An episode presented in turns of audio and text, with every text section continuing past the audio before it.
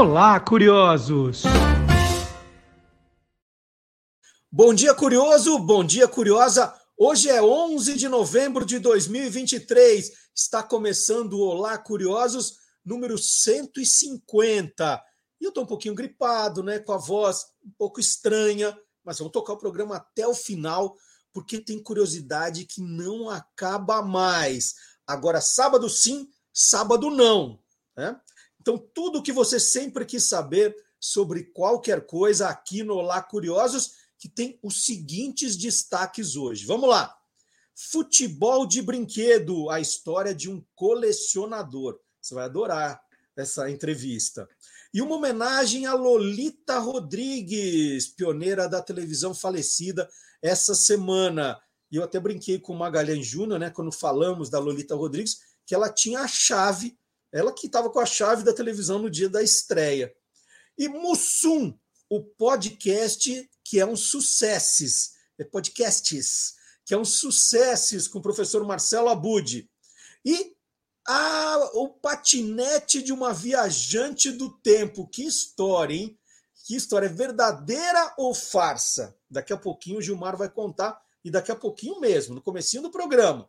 E o Tigre Tony, de Sucrilhos, no Clube do Jingle. Então, é tudo isso e muito mais no Olá Curiosos que está começando agora. Começando agora, já vou mostrar de cara o livro. Acabei de receber, comprei aqui o livro do Gilmar Lopes, Marvin e a Impressora Mágica. Olha o nome do Gilmar aqui, gente. Tá aqui, ó, Gilmar Lopes, autor de Marvin e a Impressora Mágica. Vou ler a sinopse que está aqui na quarta capa.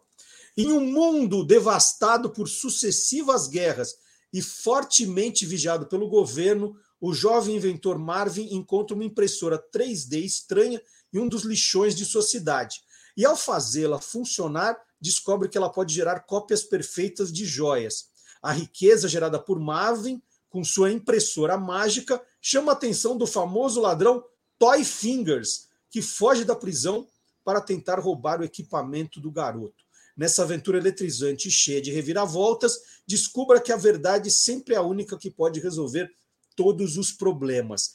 E eu comecei já a ler o livro do Gilmar, um livro bacana, que tem aqui ó, 82 páginas, e ele já faz uma, uma, uma crítica bem legal logo de cara a esse lixo tecnológico, né? Porque as empresas, na, na, naquela volúpia de ganhar cada vez mais dinheiro, né, estão produzindo muito lixo tecnológico. Para onde vai esse lixo? Né? No caso aqui, vai para a cidade em que mora o Marvin. Mas tem países hoje recebendo muito lixo tecnológico, lixo da, da moda, né? A indústria da moda também produz muito, muito lixo, roupas que se fala, ah, vou doar roupa, e na verdade vai para países aí que viram lixões então eu já vi de cara que tem uma crítica muito legal que o Gilmar faz aqui com, com, com bastante sutileza. Então tô, já estou gostando, já estou lendo. Marvel Impressora Mágica. E você, que é fã do Gilmar, como faz para comprar o livro? Eu vou colocar aqui na, na tela, eu vou contar também para quem está nos ouvindo no podcast, é loja.uiclap.com. Então é loja.uiclap, é U-I-C lap.com. E ao entrar na loja, tá lá, tá, tá procurando o quê? Você põe Gilmar Lopes e vai aparecer o livro do Gilmar. Você pode comprar, tá um preço promocional de lançamento, tá bem barato, tá bem bacana, você vai receber na sua casa. O meu já chegou. Gilmar, preciso te encontrar para você me autografar o livro aqui, né? É, se Gilmar precisa uh, autografar para mim. Então tá aqui, ó. Marvin, a impressora mágica, já passei os contatos. Ah, você pode escrever para o próprio Gilmar, fazer o pedido para ele. Gilmar, arroba, e-farsas.com. Né? Você já entra em contato. Gilmar, quero comprar o seu livro. Marcelo falou do seu livro, quero comprar, como é que eu faço? Então já está aí, ó, gilmar, arroba, e-farsas.com. Você já faz o pedido, vai receber na sua casa. E quando eu terminar de ler, aí eu vou comentar mais com vocês. Vamos ver se eu agora, para o próximo programa, já já termino. Só, só comecei. Parabéns, hein, Gilmar? Então agora eu vou pôr o Gilmar para trabalhar. Tem uma história aí de viagem no tempo. Eu adoro viagem no tempo. Adoro essas histórias de viagem no tempo. Então vamos, vamos acompanhar agora o Gilmar Lopes, nosso romancista Gilmar Lopes, criador do site e-farsas.com. Vamos lá.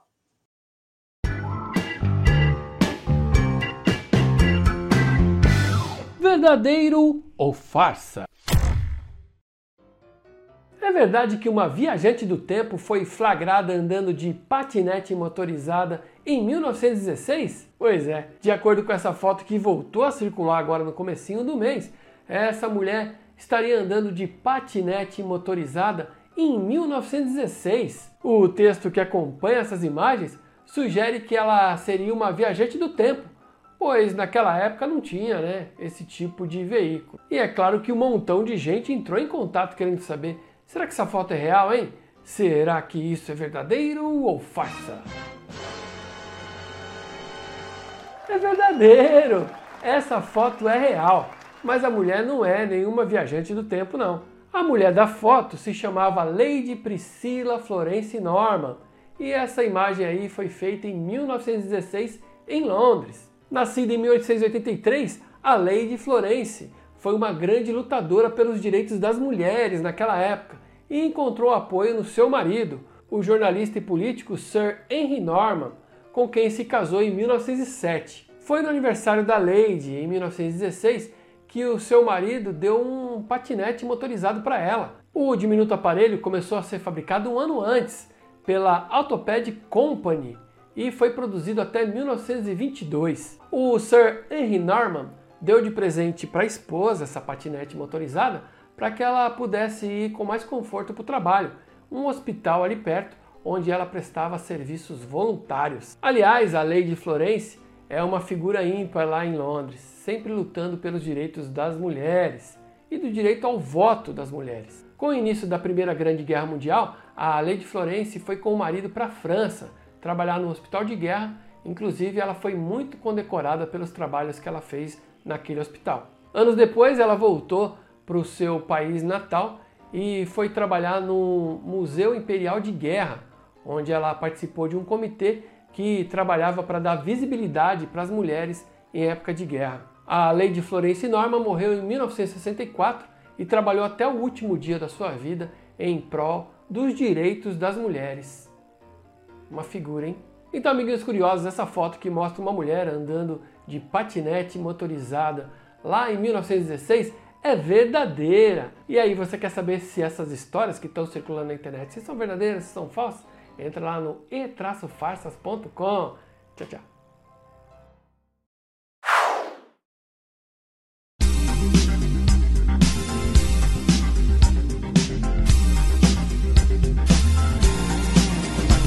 Coleções. E hoje aqui no Olá Curiosos, o Sérgio Paz vai entrar para o livro dos recordes do Olá Curiosos. É a quarta participação dele no nosso programa. É porque o Sérgio tem multiatividades, né? Ele é engenheiro, professor universitário, pesquisador do Memofute, um grupo que reúne pesquisadores do tema futebol. Ele é revisor, ele é ombudsman do Olá Curiosos já faz tempo, né? é um cargo não remunerado, é o único não remunerado de todos esses. E a gente vai descobrindo, cada conversa com o Sérgio, a gente vai descobrindo uma faceta nova. E aí, só para localizar todo mundo, no mês passado, o Museu do Futebol inaugurou a exposição Futebol de Brinquedo. É uma exposição que traz brinque... formas de brincar com o futebol de diferentes épocas.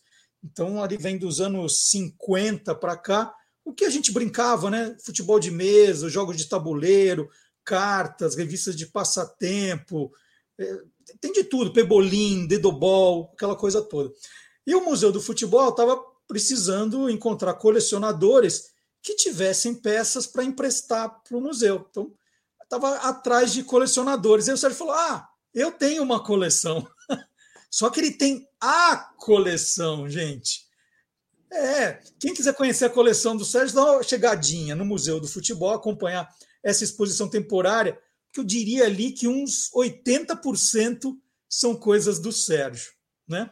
Sérgio, bom dia, vamos falar dessa coleção. Tá todo mundo babando lá, fala, gente, onde vocês conseguiram isso? É do Sérgio. Meu Deus, né? Eu joguei isso. É do Sérgio. Como é que começou essa, essa coleção? Bom dia, Sérgio.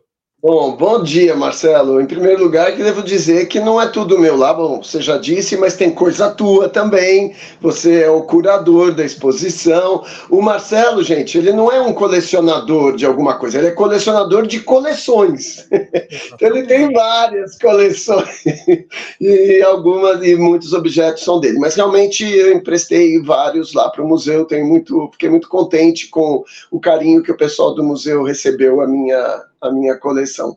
Bom, como é que começou a coisa?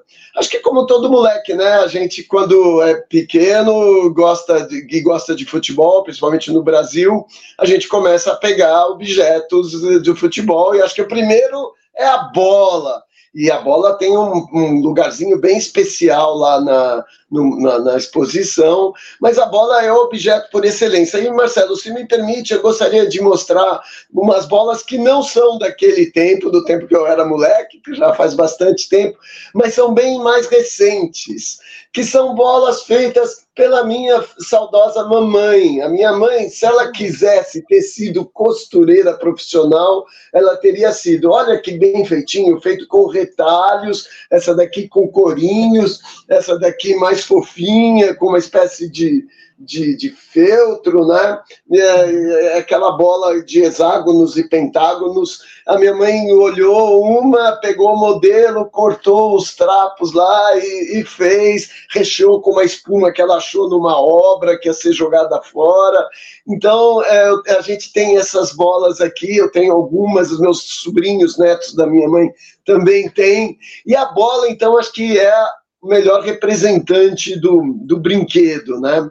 Bom, depois é, eu também fui um botonista, jogava botão. Lá na exposição a gente vai ter muitos jogos de botão. O botão que uh, foi criado no Brasil, é um brinquedo brasileiro, né? E no meu caso eu tive um privilégio, Marcelo. O meu padrinho era relojoeiro, meus padrinhos eram relojoeiros. Ele tinha uma joalheria, uma e consertava relógios. Então ele ficava com muitos vidrinhos de relógio. No tempo que se usava relógio, relógio redondo, né? Hoje eu ainda uso uns relógios aí meio, sou meio velho, mas hoje o pessoal usa mais. Mas já existiram relógios redondinhos com aquele vidrinho que cobria. Aquele vidrinho é especial, é excelente para o jogo de botão. É claro que depois começaram a fazer botões industrializados. Bom, desde o começo, né? Botões industrializados, mas cada vez melhores, depois de acrílico, e, um, e a exposição dá bem uma mostra disso. A gente tem lá o Marcel, um colecionador que tem, ele fazia campeonato nacional daqueles e 300 times jogando. Você também fez um relato Sim. que você jogava com você mesmo e narrando Sim. o jogo. Eu acho que todo moleque passou por isso, né? Ah, lembro da, da música do. Meu Deus, uh, jogo de botões sobre a calçada, eu era feliz e não sabia. Do, do compositor do, do Atalfo Alves, né?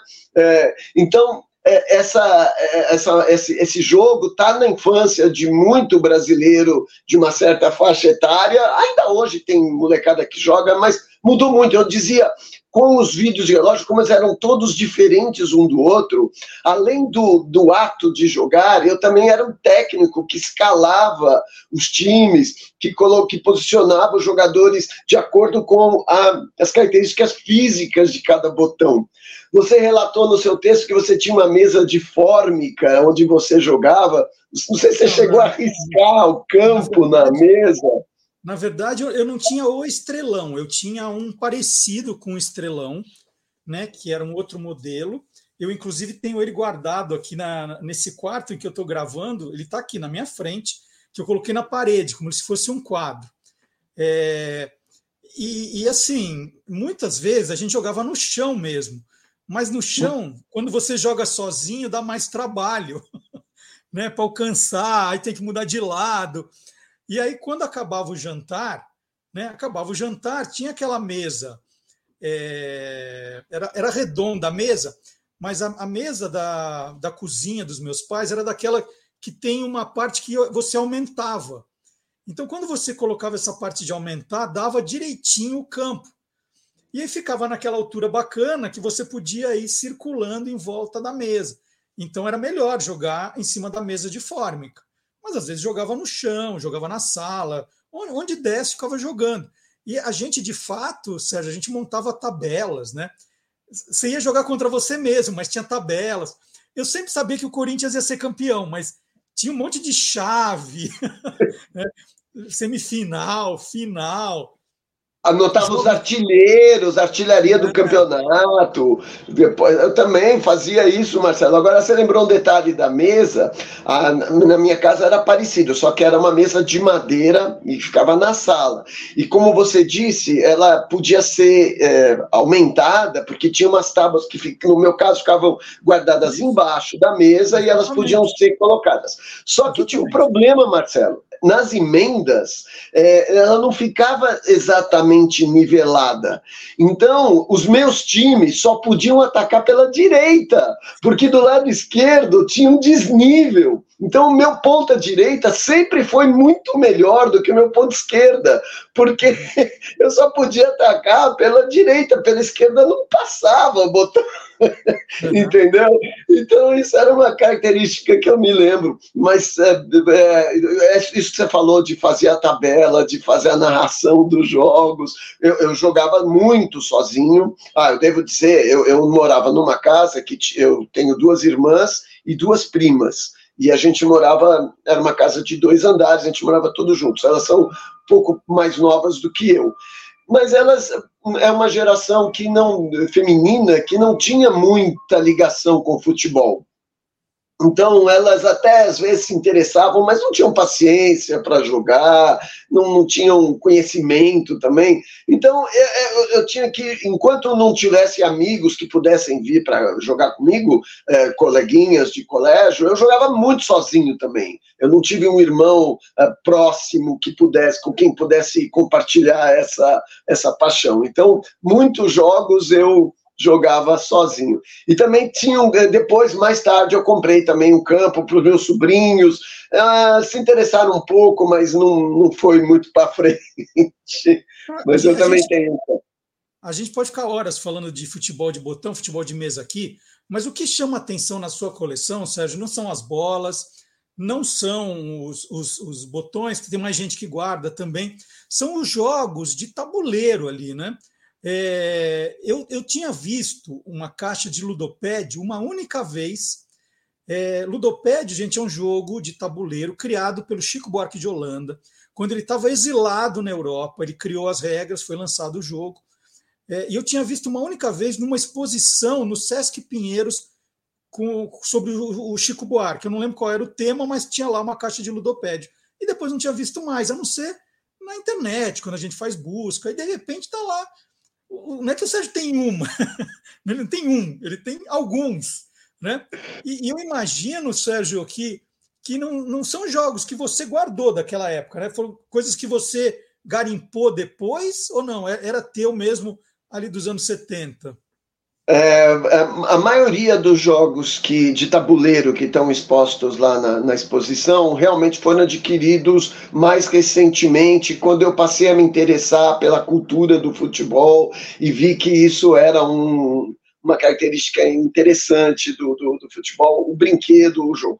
Mas o, um, eu te, é, realmente eu tenho uma caixa de ludopédio que, não, eu comprei na época, em meados dos anos 70, é, se não me engano, no mesmo dia que eu comprei minha primeira, hoje eu tenho outra, é, que é o War 2, mas eu com a minha primeira caixa de War, que tem uma tampa preta, não sei se é a original, mas é uma das, das primeiras também. É, ambos eram, foram, eram fabricados pela Grow, e foram comercializados aí em meados dos anos 70. Eu me lembro que foi um presente da minha avó, de começo de férias, ela deu dinheirinho, falou, pode ir comprar. A gente comprou também os jogos para as meninas. Na mesma época, talvez os mais velhos lembrem de um jogo, da, acho que é da Estrela, chamado Leilão de Arte, que era um jogo que tinha é, obras, do, a maioria do MASP, mas de diversos lugares do, do, mundo e cada obra podia ter um preço, algumas eram falsificação e a gente comprava no jogo. Esse jogo foi muito mais popular, as meninas se interessaram mais, era mais fácil de jogar. Né? O, o Ludo War era mais demorado, mas também teve a sua popularidade, como até hoje um monte de gente ainda joga, né? E é um jogo também bastante popular. O Ludopédio ficou menos jogado, era muito longo, muito mais, mais demorado que o War muito mais. Ele demora muito, pode demorar muito mais. E além disso, pela dificuldade de, de eu arranjar parceiros, ele ficou é, pouco utilizado. Eu cheguei a jogar sim, tanto é que perdi uma pecinha, mas ele vinha com umas pecinhas de reposição que você podia substituir, escrevia à mão mesmo. Então eu tenho uma, uma pecinha faltando, mas ele está em boa condição ele tem uma faixa original, não sei se você viu, é, que está com um rasgadinho, mas uma faixa escrito criado por Chico Buarque e tal. É, e a gente encontra realmente, como você falou, no, na internet, ofertas por, na ordem de, de dois mil, três mil reais, uma caixa em bom estado. Mas eu devo dizer também que a gente tem lá no Memofute um companheiro, o Dr. Moacir Pérez, e ele não tem um, ele tem dois. e ele cedeu também as duas caixas dele para o museu e ele disse que disponibiliza. Então, passada a exposição, eu vou juntar as caixas e pelo menos tentar fazer dois completos. Os dele, um deles uma das caixas está ainda com o elástico que envolve as cartas original, ou seja, ele não foi utilizado. O outro já está piorzinho, está mais detonado. Então, esse a gente vai meio que canabilizar, vamos tirar as peças que tiverem faltando ali, vamos ver Vamos ver o que a gente vai fazer. Mas você tem razão, é, é, o Chico Buarque que criou nos anos 70. E ele, o jogo é muito interessante, né, Marcelo? Até pelo que não, não faz parte da, da, da, jogabilidade do jogo em si, que são as biografias dos jogadores que o Chico criou é, que são muito divertidas de ler. Ele é, essa leitura é irrelevante para o jogo. Não é necessidade de você ter conhecimento, mas é um charme, né? E a gente se diverte, porque ele escreveu aquilo com muito bom humor, como você disse, num tempo em que ele estava disponível, não estava lá sem muito o que fazer na Itália. É, ele, isso foi um pouco antes, demorou para o jogo ser lançado comercialmente, né? E, e, e, lá no, no, museu também tem o Scratch, né? Você quer falar do Scratch? Eu queria falar que depois as regras do, do Ludopédio eram tão complicadas, enroladas e demoradas que depois fizeram uma versão simplificada, também baseada no Ludopédio, mas que ganhou o nome de Scratch, não é isso? E que é tão raro quanto esse eu não tenho, mas na exposição tem, se não me engano é da irmã de uma funcionária da Fiorella, uma funcionária do, do museu, e, e, é como você disse, é, assim como o War 2, apesar de ser mais complicado, ter mais peças, o War 2 acelera o jogo, faz o jogo ficar, porque os aviões, então os aviões acabam mais rapidinho com os combates. Então o Scratch realmente é uma simplificação que também é, é fica até mais, talvez mais interessante. Eu confesso que eu nunca joguei, mas imagino, sei como é, sei que a parte do. Pra, só para nosso é, ouvinte, espectador é, curioso ter uma ideia, o Ludopédio ele tem basicamente duas partes. A primeira parte é como se fosse um banco imobiliário é uma compra e venda de jogos. Só que em vez de comprar casas e ruas, a gente compra jogadores. E os jogadores eles são divididos em, por posições e cada jogador tem uma categoria que é medida em estrelas de 1 a 5.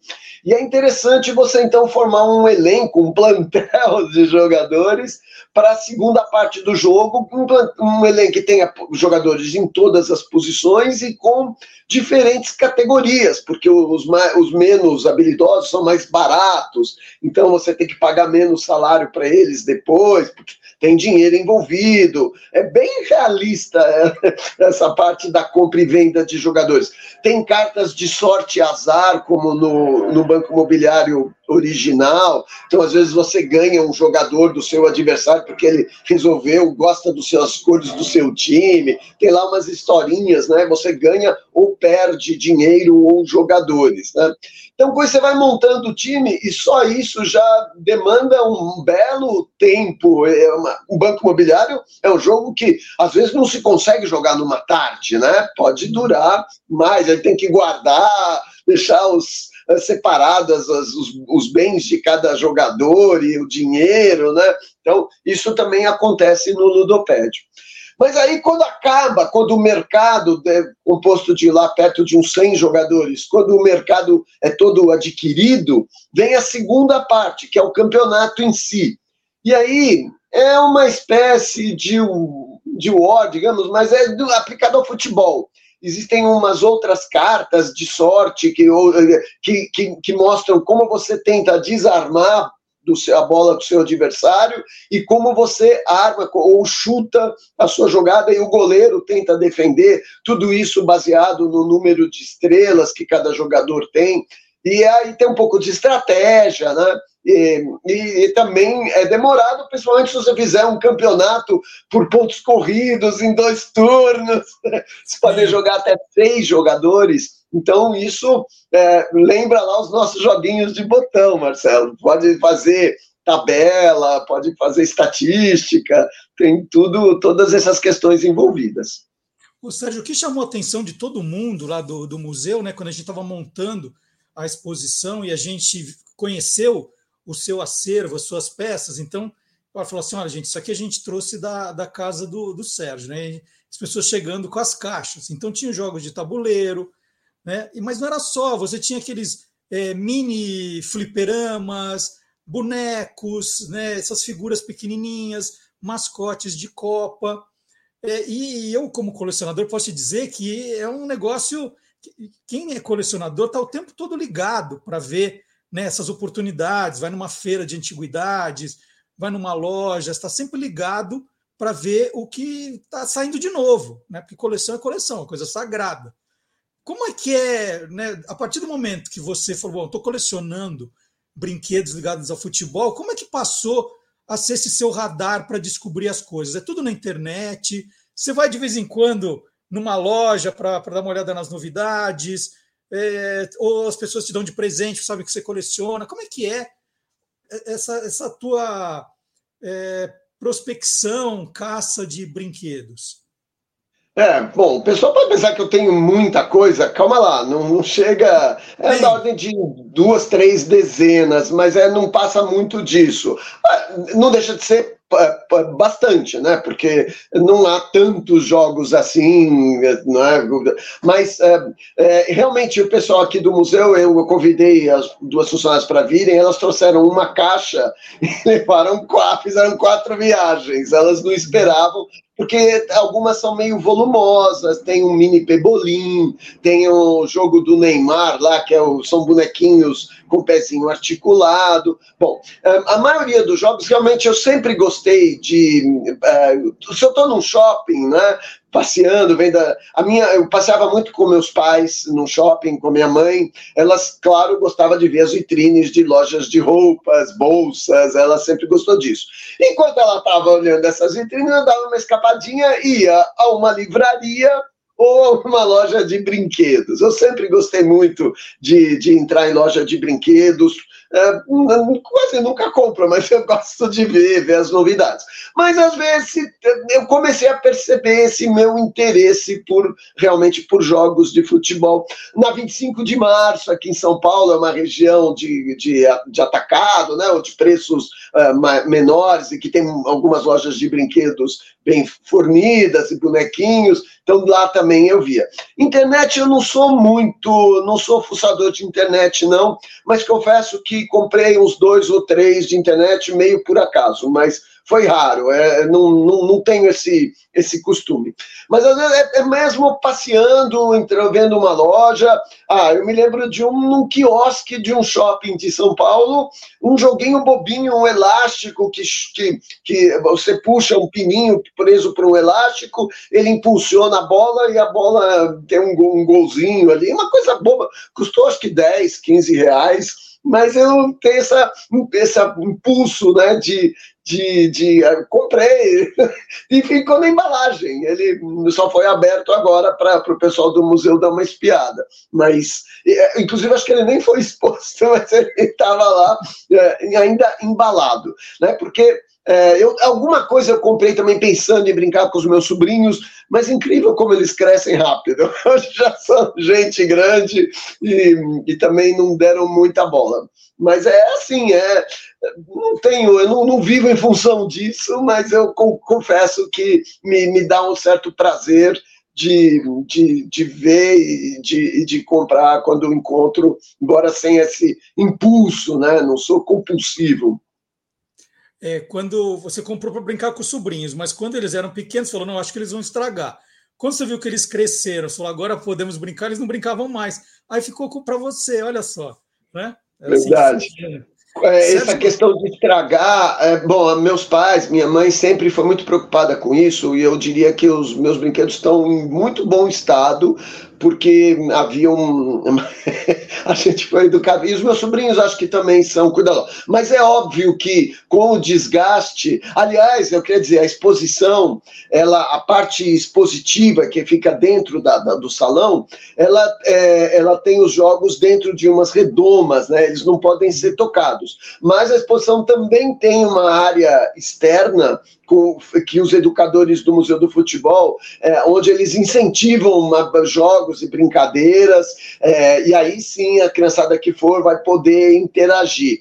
É, foi uma decisão que eu acho correta de preservar os jogos uh, dos tabuleiros danos, porque eles são realmente frágeis e uma manipulação nem é por maldade, mas o qualquer manipulação iria é, prejudicar, iria estragar, iriam sumir peças, né? Então, é, pessoal que for, que tem, é, acho que dá para dar um gostinho de ir atrás e de tentar ver se consegue obter o tabuleiro fora. Ou então, entre em contato com a gente, quer para acabar da exposição, eu quero, gostaria muito de fazer um campeonato de ludopédio ou interessado, já fica aqui o convite, o museu parece que vai, vai bolar aí, ou com a caixa que tem de reserva lá, tentar fazer alguma alguma atividade, talvez uma em, em, em homenagem ao Chico, que no ano que vem faz 80 anos. Que sensacional a ideia. É só fazer um é, parênteses, que a gente está falando da sua coleção de, de jogos de tabuleiro de futebol. Mas não é só de futebol que você tem. Uma vez você me passou umas imagens de um banco imobiliário dos anos 40 que você tem. Então, tem, tem, tem é, outras ramificações essa coleção, né?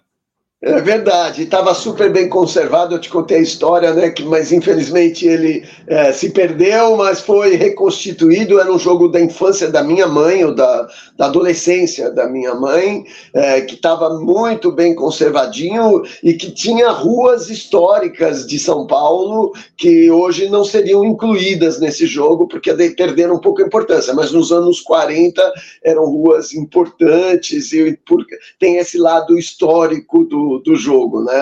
É verdade. Mas é, eu não, não sou, assim, é, esse foi meia exceção, sabe, Marcelo? Não tenho tantos jogos daquela época. Tenho, tinha esse que era realmente uma, uma relíquia aqui de casa. Só o é. pessoal saber, ele, foi, ele sumiu por. É, foi comido, devorado por cupins que estavam. Ele estava num armário guardado lá, mas ele já foi reconstituído, foi reproduzido, então tenho já uma versão mais moderna. Tem uma história que o Sérgio me contou que eu adoro, e eu acho que a gente não gravou ela ainda, então eu vou incluir aqui, porque, embora não seja um brinquedo de futebol, é sobre brincar de futebol, né, que é sobre a primeira chuteira dos meninos dos anos 70, né, lançada durante a Copa de 70, foi o Quixute. E, e, e, e o, o, Sérgio gostava tanto de Quixute, qual era o seu apelido mesmo? Não, é quando moleque eu usei, eu usei muito que chute. Só que eu, eu continuei, eu deixei de ser moleque, mas não deixei de ser um usuário do, do que chute. E eu, de 84 a 87, eu cursei faculdade de educação física. E era uma época em que estavam surgindo. Depois de. Ah, puxa, recentemente seu xará Marcelo Rubens Paiva publicou um artigo no jornal, no Estadão, contando a busca dele por, por um tênis é, convencional e barato, porque hoje as ofertas são eh, muitas, e, mas muito caras. E isso começa, acho que nesse início dos anos 80, quando ele, ele fala que no início só havia o Bamba, o Conga e o Quixute.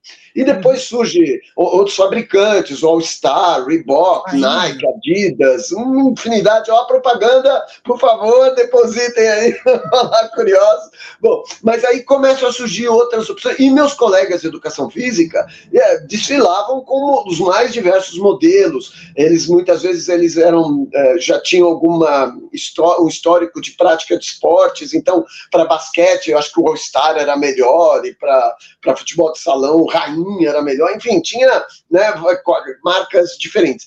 Mas eu usava o meu quichute nas aulas de educação física, fosse para futebol, fosse para vôlei, fosse para handebol. E aí o pessoal passou a me chamar de Dom Quixote. Eu achei muito simpático isso, então era conhecido como Dom Quixote. Eu tinha três Sérgios, então era o Dom Quixote. E quando a gente concluiu o curso, ainda o Quixote ainda era produzido e comercializado, e eu comprei uns pequenininhos, eu até tenho, se você vai me perguntar, eu teria trazido, tá aqui. Eu comprei uns, uns tamanhos menores e dei um pé para cada colega de recordação do Don Quixote, parece que alguns ainda têm, né? E, e, e, o que eu saiba, eu não, eu perdi. Bom, depois com o tempo, o Quixote acho que não, não resistiu à concorrência. Existe um, um filme, né, muito interessante, chamado Meninos de Quixote, que fala um uhum. pouco do período da repressão da, do, de, da ditadura. Enfim, é, é bem interessante o, o, o, filme. E é, retrata um, um, grupo de crianças naquela época dos anos 70 que usava muito o quichute. É, parece que a, a, a, é Alpargatas, né, que era o fabricante, parece que ela deixou de fazer. Não sei se você tem, você tem algum texto no, no teu. Ah, tá na hora eu tenho, no site do Guia dos Curiosos tem um texto falando do Quixote. Depois eu tenho até que te pedir um emprestado para eu gravar também um vídeo para o Instagram aqui. Outro dia eu, eu consegui um Falcon emprestado e gravei. Ficou legal. Eu vou te pedir um Quixote para gravar também, mas tem no site do Guia dos Curiosos um texto bem grande com a história. Eu provavelmente já li, Marcelo, que o site tem tanta coisa, mas. É. É, tá, então tá, eu, eu imaginei mesmo que tivesse. E São então, Paulo foi mesmo produzido pela São Paulo Alpargatas, não é isso? E, depois, e ele deixou de ser fabricado? Novo, colorido, muito feio, né? nada a ver. É verdade isso? Eu achei que fosse fake, eu vi umas fotos. É verdade porque eu comprei um. Ah, eu tentei achar e não achei, até achei que tivesse sido fake. Você comprou no comércio mesmo? Sim, numa loja na Domingos de Moraes, ali na Vila Mariana. Uma vez eu vi. Falei, ah, vou ver o que acontece. Um horror, assim, mas ok. É, é, o preto é o clássico, né? Eu tenho. É, então, mas aí quando, quando anunciaram que ele seria descontinuado, porque ele foi descontinuado por um tempo e depois voltou, não é isso? Então, mas quando anunciaram que ele deixaria de ser fabricado, eu imagino que tenha sido. Você lembra a data? Talvez no final dos anos 90 ou coisa parecida? Acho que por aí, é, porque foi quando come, começam a aparecer as chuteiras né, da Nike, da Adidas, anos 90, deve ter sido começo dos anos 90. É, é, realmente, e aí elas começam a baratear também, né? Hoje uma chuteira custa mais barato que um tênis. É meio maluco isso. Eu acho a chuteira muito mais elaborada. Na nossa geração, nossa, ter uma chuteira era, era alguma coisa que custava. Bom, é, eu tive a do Sócrates. É, bom, aí a, a, quando começou a, a parar de, de fabricar, a minha família, ah, e o Sérgio não vai mais poder usar. Eu ganhei uns quatro ou cinco pares. Isso coincidiu também com uma fase da minha vida que eu achei que era melhor parar de usar, porque eu usava socialmente, usava para sair com os amigos. É, sabe, meio sem, sem. Hoje eu vejo que estava errado, mas naquela época eu gostava, era confortável. Meu pé tinha um formato do queijo. Outra coisa, eu sou meio baixinho e ele, quando está novo, né, tem aqueles cravos, então te aumenta uns um centímetro ou dois. Isso já faz uma certa diferença. Então, é, e, e é clássico, né, a forma de amarrar. Eu depois Bom, depois eu usei, eu comecei a usar de uma forma mais uh, de brincadeira, já que eu tinha os pares novos que eu ganhei. Então, por exemplo, amarrava, tinha duas formas de amarrar quando os cravos ainda estavam altos, você podia passar por baixo do sapato ou dar uma volta, porque o, o, o cadarço era muito comprido. Então você tinha que fazer alguma coisa com a sobra, né? Então, ou passava embaixo do sapato, aproveitando os cravos para não bater no chão, ou então dando uma volta no tornozelo, né? No entorno da meia. E aí o que eu fazia? Eu, bom, eu troquei o cadarço original que era preto por cadarços de duas cores, então usava duas cores diferentes. E um eu amarrava por baixo, outro pelo tornozelo. Só para dizer assim, mas aí já era uma questão de, de, de uma brincadeira, alguma coisa Sim. que eu é, é. E, olha, depois, eu fui o precursor, hoje eu já vi pares de cores diferentes. Eu nunca tive coragem de usar um mesmo par de tênis com duas cores, mas já existe. Mas dois cadarços eu já uso é, com cores diferentes, né? Eu já uso há muitos anos. Mas, quer dizer, posso dizer que lancei uma moda aí, mas tênis de cores diferentes, até porque eu, no meu tempo que chute só tinha preto, né? Então não dava.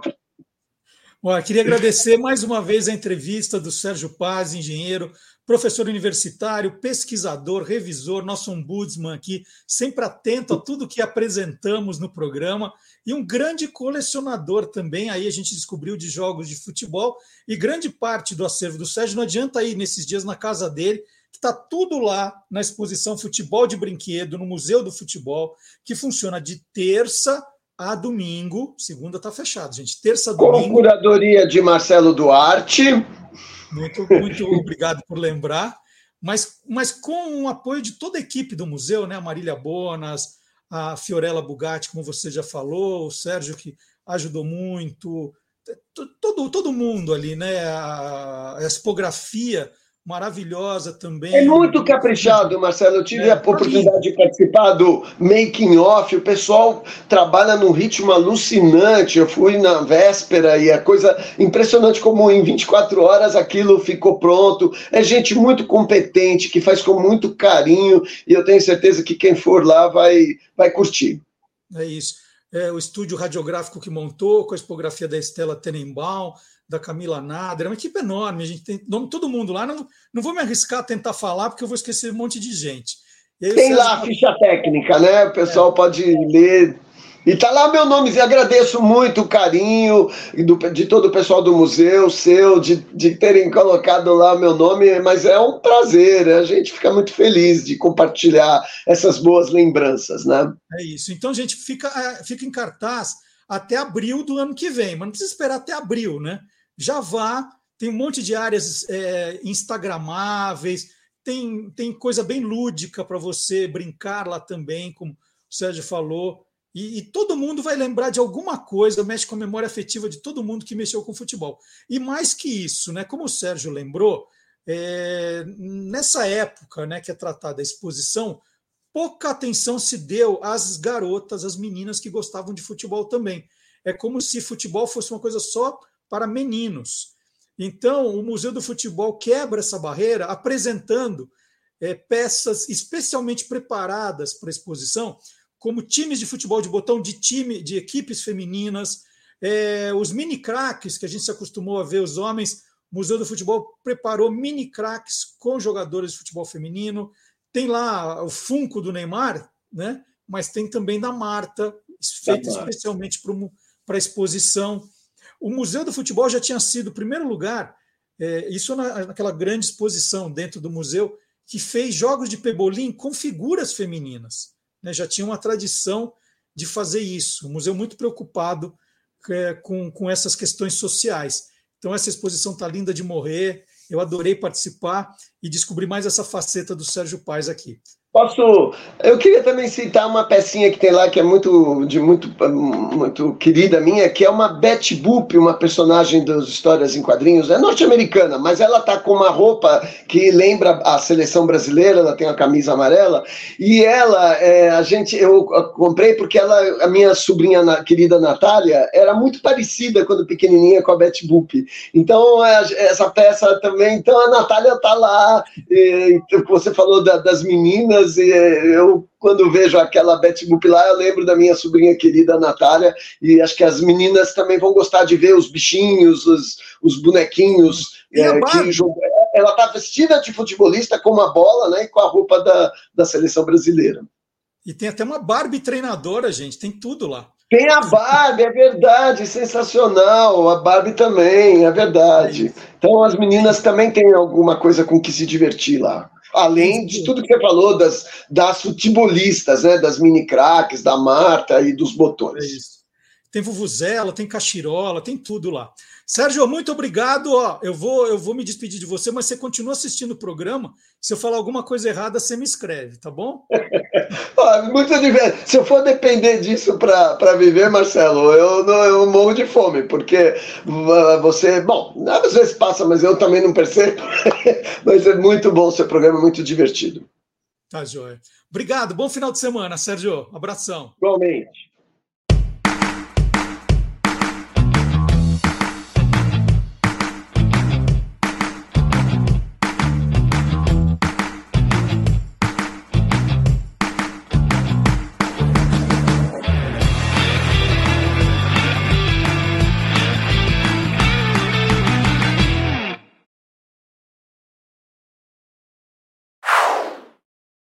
Bom, depois dessa deliciosa entrevista falando sobre futebol de brinquedo, e vá à exposição que vale a pena no Museu do Futebol, nós vamos falar um pouco de filosofia com o professor Vard Marx.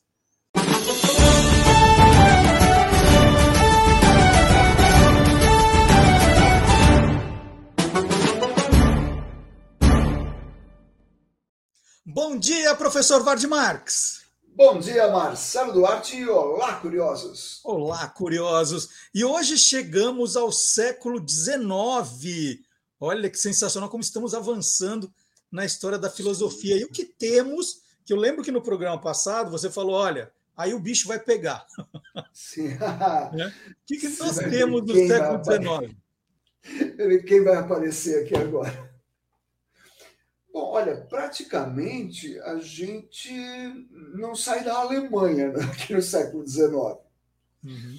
Então, olha, é, disse Caetano Veloso na música Língua, num verso ele diz: Está provado que só é possível filosofar em alemão. Quem disse isso foi um desses filósofos alemães do século XIX, que só é possível filosofar em grego e em alemão, porque dá para juntar as palavras formar um palavrão assim de 140 sílabas, uhum. né, que dá para traduzir aquilo lá, você precisa fazer um livro inteiro. Bom, é, começa no século XIX uma corrente filosófica é, chamada idealismo, que pega aquelas ideias do Kant, lá do final do século XVIII, e atinge o seu clímax com um outro alemão chamado Georg Hegel, e correndo por fora Arthur Schopenhauer. Vamos ver isso aí. O idealismo que tem suas raízes. Falou de ideia? Raízes estão aonde? Lá no Platão, lá na Grécia Antiga. É claro que o idealismo é descendente do racionalismo, que a gente viu no programa passado. Assim, as coisas deste mundo só existem porque temos uma ideia do que sejam. Isso vale para tudo, incluindo alma, incluindo Deus. Então, tudo existe porque eu penso nisso. Ou, atenção agora para essa frase. A maneira como eu penso determina a maneira como eu existo. Guarda isso. Você lembrou do penso logo existo? Sim. Tem a ver. Tem a ver. É derivado disso aí. E eu vou inverter essa frase antes antes do Galo cantar duas vezes, tá? Bom, como eu falei, o top de linha aqui é o senhor Georg Hegel. Uh, nossa, esse cara, ele destrói, é filosofia, direito, sociologia, estética, ética, dialética, pode botar ideia aí. Ele foi professor universitário e influenciou toda uma geração de pensadores alemães. E olha só, como o cara tem um pensamento muito amplo, ele influenciou tanto o pessoal da direita quanto o pessoal da esquerda. Esse pessoal da esquerda, que foi aluno dele, tinha, por exemplo, um cara chamado Feuerbach e um cara chamado Karl Marx, que foram alunos do, do, do Hegel. É, e que leva né? Ele, ele é um, são livros difíceis de ler porque ele vai muito fundo nas coisas e, e ele exige que quem estiver lendo é, embarque nas ideias dele, no idealismo deles, do, do, do Hegel. É, isso aí a gente vai ver depois. É, é, é isso que o Marx vai criticar nele. Porque o Marx vai ser influenciado por ele, mas um belo dia o Max cresce e fala: peraí, eu acho que não é só idealismo, tem algo mais aí. Mas vamos avançar. Eu falei que tinha um outro cara importante aqui, que é o Schopenhauer, Arthur Schopenhauer. Ele veio depois do Hegel, ele não tem uma obra tão grande quanto a do Hegel, mas ele é muito importante por ser muito original e por ser pessimista. Muito pessimista. Você tem depressão? não leia Schopenhauer. Ele vai dar razão filosófica para sua depressão. Então, afaste-se desse cara. Se você estiver de bem com a vida, leia. Uhum. Mas muito de bem com a vida. Ele tem um livro chamado, é o principal dele, O Mundo como Vontade e Representação. Que é um livro assim, obrigatório para a gente entender a ideia de que a vida balança para frente e para trás como um pêndulo entre a dor e o tédio. Essa daí é uma ideia dele. A vida vai da dor ao tédio. Tá? Por isso que eu falei que ele é bem pessimista. Por quê? Porque todo esforço surge da carência, da insatisfação com a própria condição humana.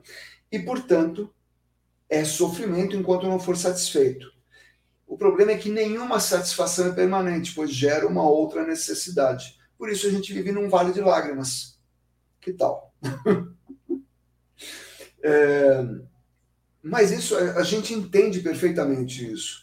Fala, puxa, quando eu, eu, quando eu ganhava menos, eu desejava menos coisas. Agora que eu ganho mais, eu tenho essas coisas, agora eu desejo outras. E aí você nunca vai ter o desejo satisfeito. É, eu falei que era praticamente na Alemanha que a gente ia passar o século XIX, mas tem um francês muito importante que é Auguste Comte, que criou o positivismo. Dele é a frase o amor por princípio, a ordem como base e o progresso como objetivo. Essa é a frase que está incompleta na bandeira brasileira, ordem e progresso.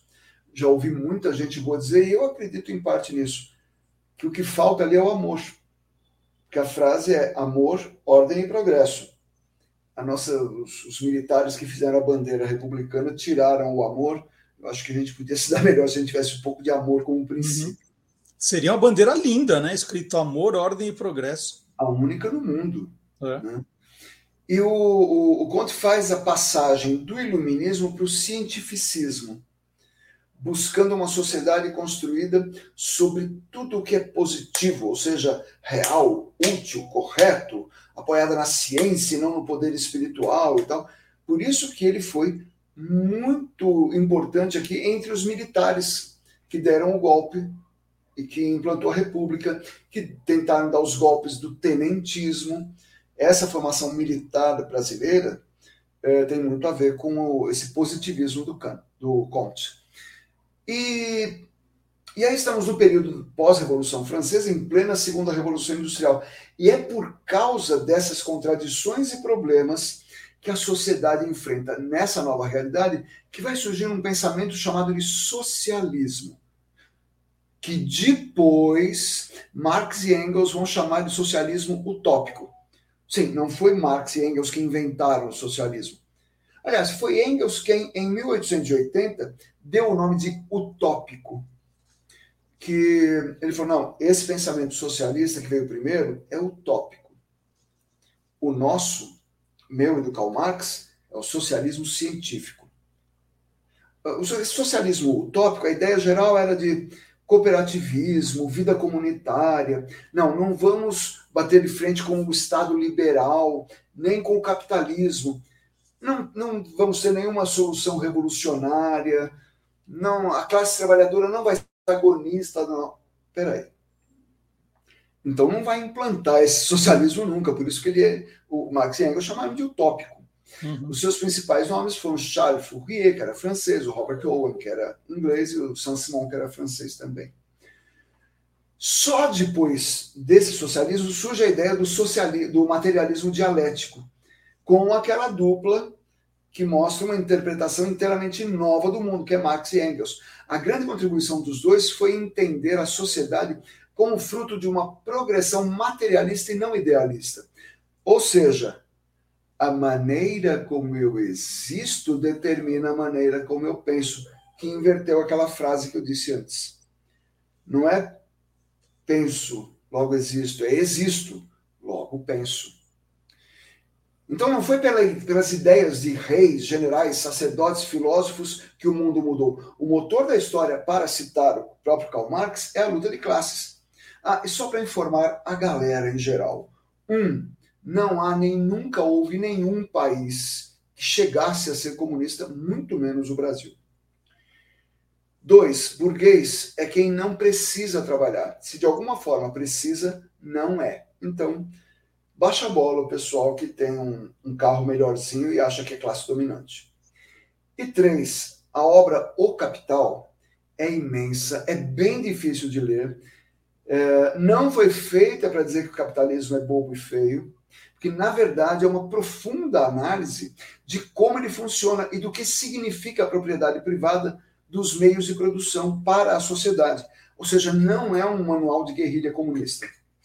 E para fechar, temos o cara sem nenhuma ligação com ninguém, mas que influencia tremendamente o pensamento ocidental. Um outro alemão, Friedrich Nietzsche. Ele bebeu na fonte de Schopenhauer, mas sem ter ilusões quanto a um mundo bonitinho.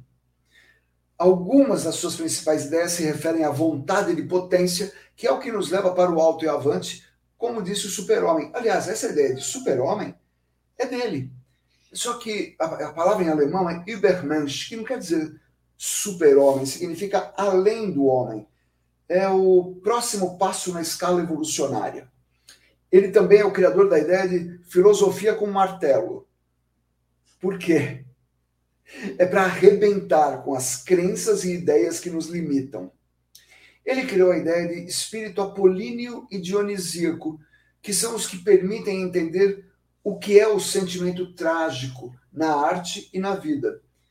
E ele fez uma forte crítica ao antissemitismo e ao cristianismo, não a Cristo, mas a Paulo, por segundo ele, deturpar a mensagem do seu mestre.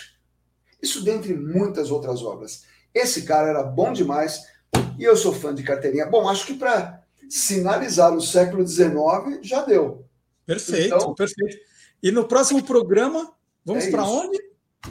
No próximo programa, a gente vai ver chegar o século XX com as ideias que vão pegar economia, comportamento, arte, é, medicina, psicanálise, tudo isso que vai criar ah, o modernismo, não a idade moderna, a idade moderna é lá no século XVII, mas o pensamento moderno, contemporâneo, que empurrou o século XX todinho até o fim e bate forte na nossa porta.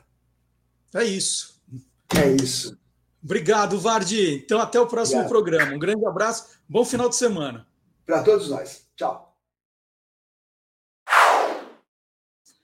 E agora está na hora de chamar o professor Marcelo Abud. Tem um filme aí estourando hum, a principal bilheteria brasileira aí dos últimos tempos. Todo mundo comentando, é aquele filme que o boca a boca está funcionando.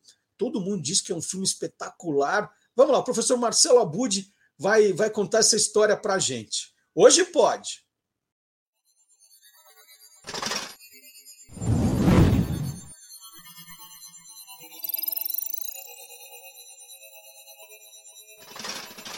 Hoje pode.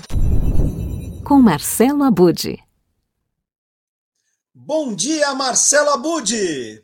Bom dia, boa tarde, boa noite, Marcelo Duarte. Olá, curiosos! Hoje eu vou trazer uma grandes novidades da Podosferes, esse incrível universo dos podcasts. É isso aí, meio dublagem Bom, infantil, né? eu, eu acho que todo mundo já sabe qual é o assunto de hoje, então. Pois é. É, eu aproveitei a estreia do filme. Aliás, fui ver no dia que estreou, viu, Marcelo Duarte, o Mussum, o Filmes. Adorei. Viajei no tempo e gostei muito da maneira como foi conduzida a narrativa. Enfim, super indico o filme. Mas como aqui a gente fala de podcast, né? No mesmo dia estreou o Mussum, o Podcasts. Então, desde 2 de novembro, nós temos aí semanalmente, são cinco episódios produzidos pelo G1 junto com a Globo Filmes, a primeira parceria entre G1 e Globo Filmes que gerou esse podcast, o Mussum, o Podcasts. Muito bom, muito bom. É isso que eu quero falar um pouquinho aqui. É, é, é, é, falando de bastidores, de como foi feito o filme, entrevista de atores, o que, que tem no podcasts? Não é isso, não é não? isso. O, o, grande barato é um documentário. Então a ideia foi aproveitar o filme, que já traz ali a vida. Tem um outro documentário muito bom também sobre o Mussum, né? Um, acho que é um, um documentário do Cacildes, alguma coisa assim, que também é, conta a história muito bem do, do Mussum. Enfim, o nome está em voga, né? Mas eles aproveitaram para fazer um podcast que possa ser uma expansão do que o filme traz. Então, tudo que está no filme está no podcast também, mas de uma maneira ampliada, com depoimentos, com entrevistas exclusivamente gravadas para o podcast e é bem interessante esse formato de documentário. Então a proposta é aprofundar detalhes tanto da vida quanto da carreira do Antônio Carlos Bernardes Gomes, o nome né, do Mussum, que além de trapalhão, ele foi importante no samba, foi um dos fundadores do Originais do Samba e também atuou muito na divulgação da estação Primeira de Mangueira, tanto nos Trapalhões quanto fora da televisão, né? E no final é, enfim, da vida, tudo, ele se dedicava a uma aproximação com a Mangueira até é, social, né, cidadã, muito interessante, incentivando lá os jovens com a história dele, indo pessoalmente, tendo uma atuação muito forte também social. Então, tudo isso está no filme, né, é, de forma é, muito interessante, mas o podcast, como são cinco episódios, é, ele, ele expande esses, esses pontos, né? Então vem na esteira do filme e expande um pouco mais o que está ali na história já. E quem fez? Quem produziu o podcast? Pois é, é interessante até. Eu, eu vou dar uma dica dentro da dica. O estúdio CBN com o nosso amigo Leandro Gouveia, o grande Leandro Gouveia, também do Meio Rádio. Vamos dar outra dica de podcast aí para quem não ouviu o Meio Rádio. Como o podcast é atemporal, né? vale a pena, falando de humor, ouvir o meio rádio. Mas enfim, o Leandro Gouveia ele entrevistou a turma que justamente está por trás dessa iniciativa do Mussum Podcasts. São os apresentadores que são do G1, são repórteres do G1 também, o Kaique Matos e a Marina Lourenço. E a roteirista e editora do podcast é a Ellen Menezes. E o interessante, Marcelo Duarte, é que nenhum deles é, era nascido quando o Mussum morreu. Né? Eles nasceram depois de 94. Então, é um pouco a missão, assim, eles, claro, ouviram falar dos Trapalhões, mas não vivenciaram aquilo que a nossa geração, né, domingo à noite, se reunir para assistir aos Trapalhões na TV, enfim. Então, eles é, tiveram como ideia justamente trazer para uma geração mais jovem, como é o caso deles, é, essa narrativa do Mussum. Quem foi esse personagem? Quem foi o Antônio Carlos Bernardes Gomes, transmitindo para que eles mesmos conheçam, né? Mas também gerações como a, no caso, não viveram essa é, euforia toda dos trapalhões, também têm a oportunidade de saber quem foi o tal do Mussum. Então, essa é ideia um pouco. É, são muito interessantes, né? Eles são é, enfim, repórteres, então eles mesmos fizeram as entrevistas que estão no podcast, e isso dá uma, é, uma autenticidade na hora de apresentar. Muito bacana. É, temos. Você trouxe alguma coisa para a gente ouvir do podcast? Trouxe sim, eu trouxe um trailer do podcast. É, na verdade, o trailer é um pouco maior do que o que a gente vai ouvir aqui. Resumi em um minuto e pouquinho para que a gente tenha uma dimensão do que está ali presente nesse documentário em formato de podcast. Então vamos ouvir esse, esse trailer.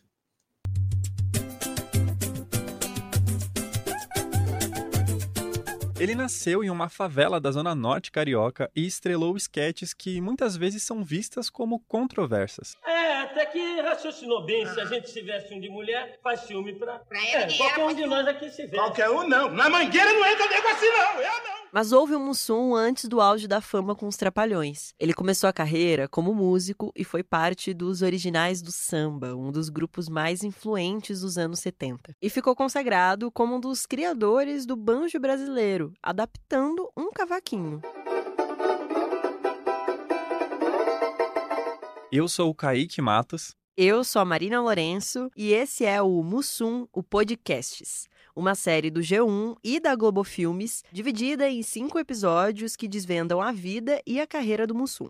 Aqui você vai entender por que Mussum é um Mussum e ouvir histórias de familiares, de gente que trabalhou com ele e de admiradores, como o Martinho da Vila, o Hélio de la Penha e o Renato Aragão. Se pudesse definir o Mussum, eu definia que era uma, uma alegria viva. Mostrando que o Mussum foi muito mais do que só um trapalhão, um tocador de reco-reco, um torcedor do Mengão, um amante da mangueira ou um apreciador de mé. Os episódios estarão disponíveis semanalmente, a partir do dia 2 de novembro. No G1, no Globoplay e na sua plataforma de streaming. Mais uma pergunta, Budi. A gente falou da, da importância é, do Mussum aí nos Trapalhões e os, os outros participantes dos Trapalhões. O Didi, o Dedé, eles participam do podcast? Eles dão depoimentos?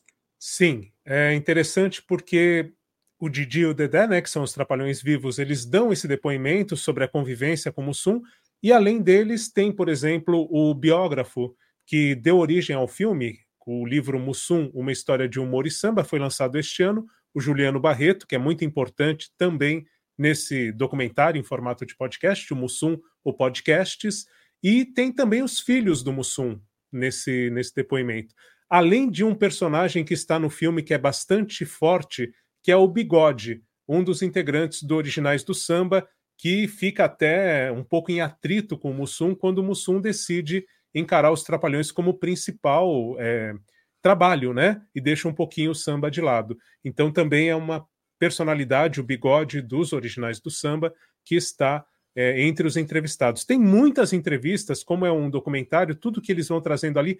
Outro ponto interessante, o acervo, né? O arquivo sonoro. Então tem o próprio Mussum falando muitas vezes e algumas sketches que é, elucidam aquilo que está sendo tratado nas entrevistas. É muito bacana. É um documentário, né? É muito bacana então, mesmo. E fala bastante de samba, né? Fala bastante de samba. Tem um episódio que vai enfocar, que é o primeiro, inclusive, né? Falar um pouquinho mais do Carlinhos do Reco Reco, que é como o Mussum era conhecido antes de ser é, apelidado é, pelo. Ah, meu Deus o Grande Otelo, né? A história está no filme ali, mas é o Grande Otelo que dá esse apelido para o Mussum. Inclusive, o Mussum não gosta no primeiro momento, tem toda uma história. Mas, enfim, isso está lá no filme, está no documentário também, as pessoas podem conhecer. Mas o, o episódio destaca o Carlinhos do Reco Reco e mostra como o Mussum ele construía os próprios instrumentos musicais. Isso é bem interessante. E outra ênfase, por exemplo, vai ter um episódio que vai ter como foco os Trapalhões e por aí afora. Então tem vários. Tem o período que ele estava na aeronáutica e que era uma forma de segurança financeira, né? A mãe dele investiu muito na educação para que ele é, seguisse essa carreira é, militar, enfim. Mas aí na aeronáutica, por exemplo, ele já estava nos originais do samba e quando ele ia aparecer na televisão ele ficava meio escondido, tudo porque ele não falava na aeronáutica que estava indo para uma apresentação dos originais do samba. Enfim, muitas histórias interessantes e, e estão todas no filme e no podcast de forma ampliada com esses depoimentos, inclusive é, com o Didi, com o Dedé, com familiares, é, com pessoas que conviveram e com é, o arquivo, né? O arquivo que é bem, bem bacana.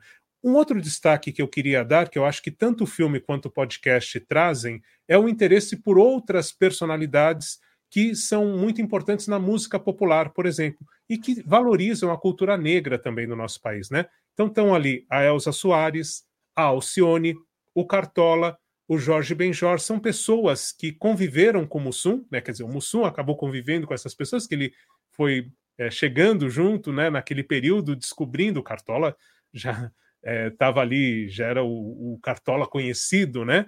Mas, enfim, tudo isso acho que traz também para as novas gerações um interesse por buscar esses nomes, saber quem foram esses artistas que são muito representativos na nossa música. Acho que tem esse papel também no filme e no podcast. Olha, você me deixou com vontade de ver o filme e de ouvir o podcast. Então, missão cumprida, tá, Bud? Missão cumpridíssima. Tá Não bom? vai se arrepender. Então, olha, muito obrigado. Ah, hoje à tarde já vou ao cinema, com certeza e na sequência já vou ouvir o podcast também. Tá um grande abraço para você. Oi? Um abraço. Um abraço. Até dia 25. Tá feito. Tchau, Budi. Valeu. Valeu. Bom fim de semana. Tchau. Igualmente. E o professor Marcelo Abud falou que o filme, logo o podcast, também foi inspirado num livro do Juliano Barreto. Aí ele mostrou outro. Eu tenho esse aqui, ó. Eu não sei se é se são livros totalmente diferentes ou se é uma, uma atualização desse.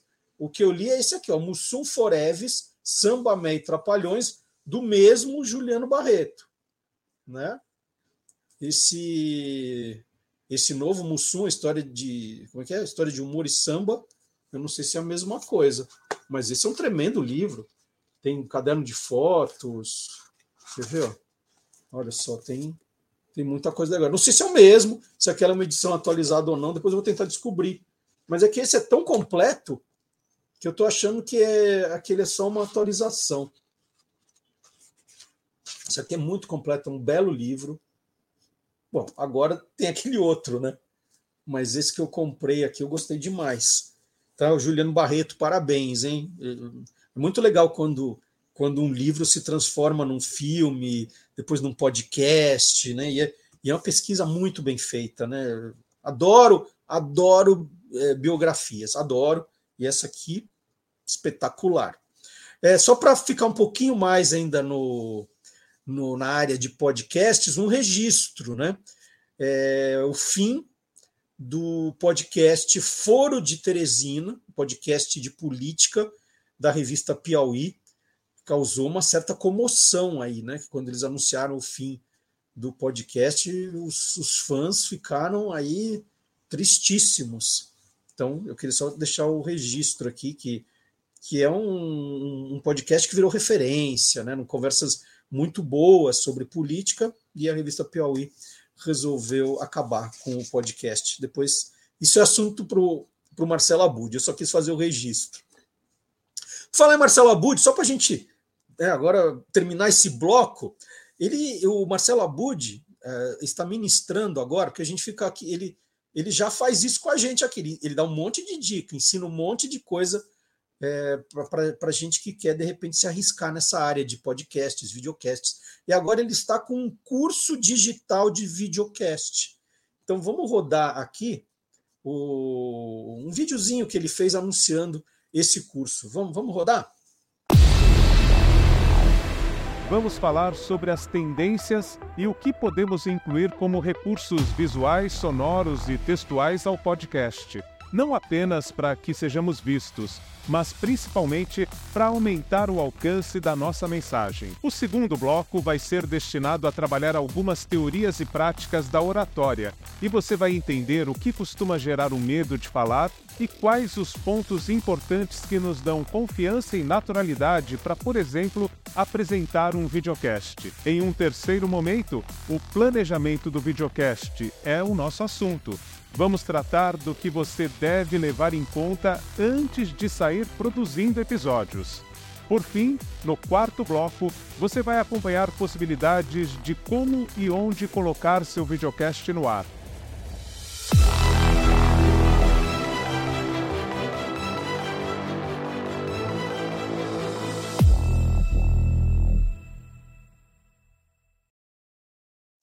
Gente, e aquela dúvida que o Vard levantou no final da conversa dele, eu não ia ficar esperando mais duas semanas para resolver. E aí já entrei em contato com o Tiago e ele topou conversar comigo agora. Bom dia, Tiago. Bom dia, Marcelo. Tudo bem? Tudo bom? Só para o Tiago entender, né, caso ele não, esteja assistindo ao Olá Curiosos, Tiago, estava conversando aqui com de filosofia com o professor Vard Marx e aí chegamos no positivismo. Chegamos no positivismo e ele falou do Auguste Comte, né, da frase amor como princípio, ordem como base e progresso como objetivo, né, que seria a frase que inspirou a faixa na nossa bandeira ordem e progresso. E aí o Vardy falou que o certo seria amor, ordem e progresso.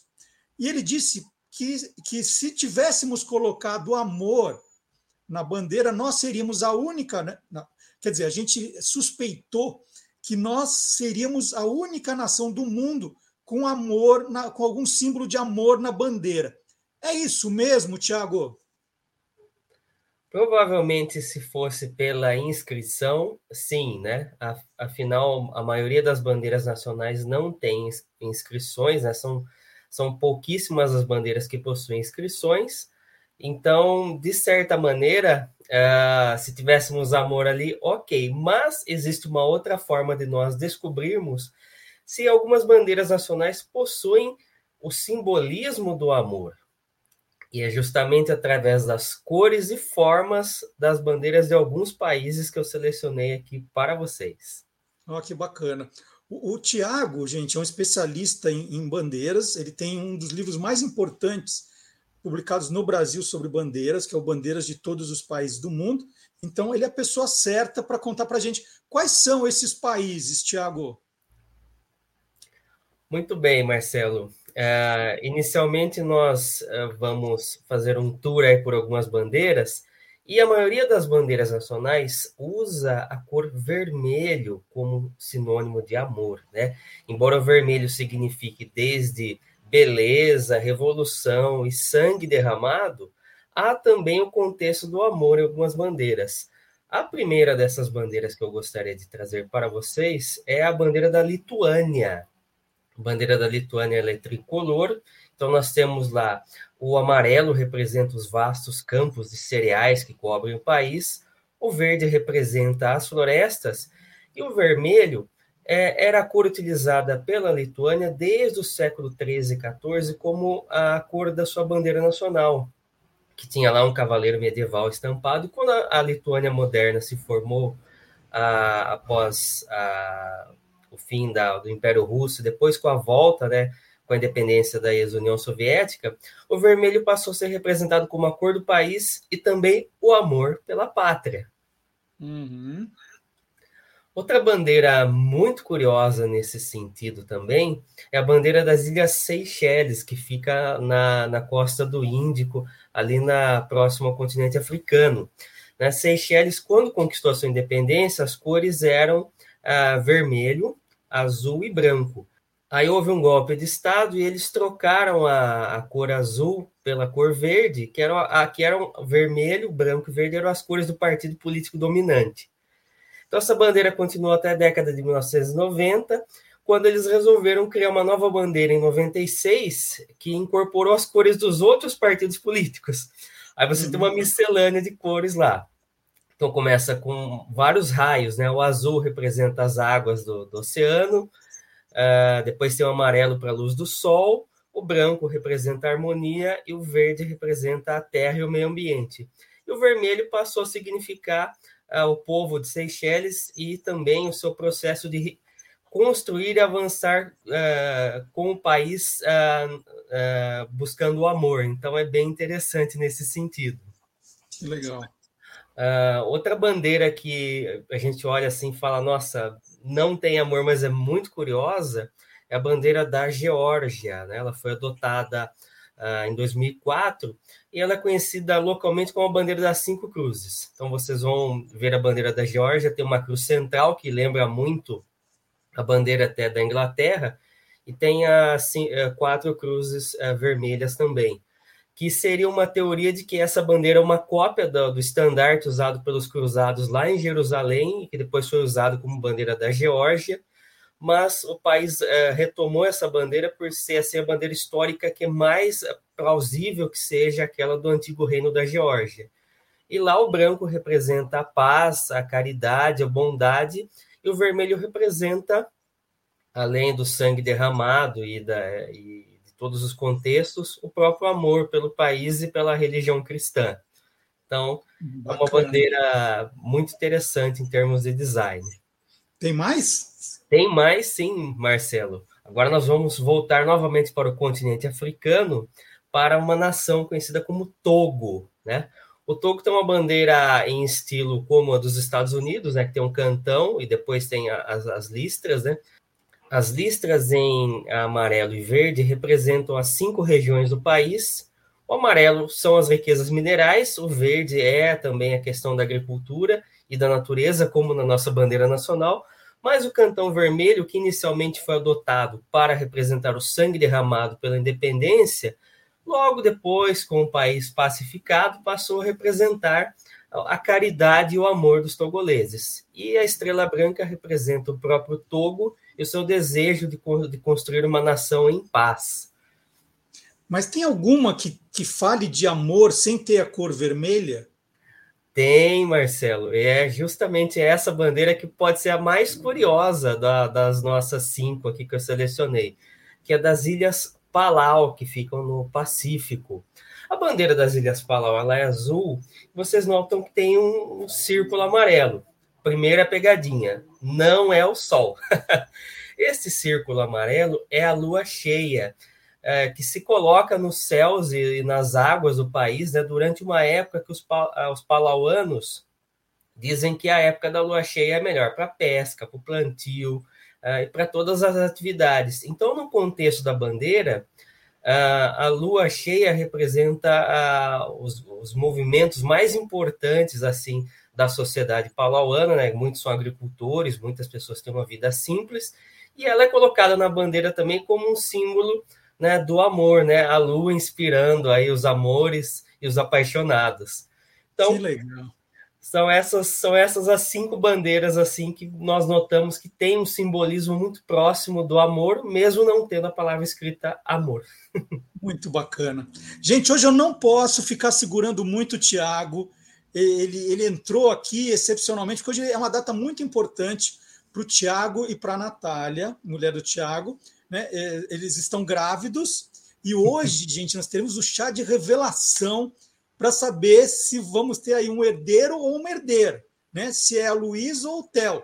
Né? Daqui a pouquinho, aí eu falei, não, Tiago, nós vamos bem rápido, né? Para não atrapalhar aí a, o chá revelação de vocês. Mas de todo modo, Tiago, ou, ou para Luísa, ou para o Theo, muitas felicidades para vocês, muito amor, né? Que, já que a gente está falando sobre isso.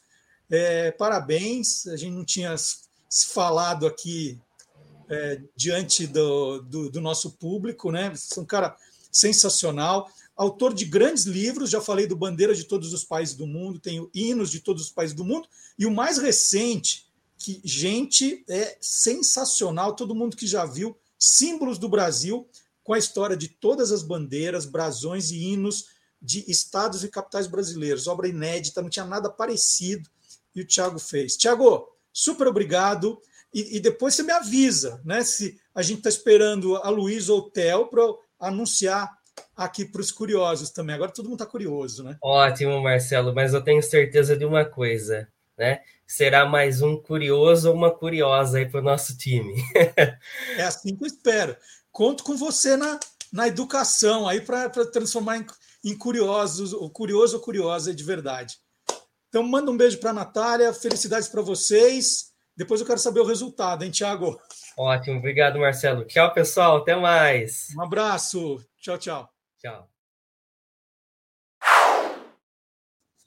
Então tá aí, ó, o Tiago José Berg tem vários livros sobre o tema né? A gente foi, foi falando aí, é um colaborador muito querido.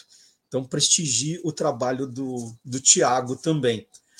E vou falar um pouquinho de redes sociais, né? Tem toda semana tem novidades nas redes sociais do Guia dos Curiosos, né? no Instagram, no TikTok, no Facebook, no X, sempre tem alguma novidade rolando.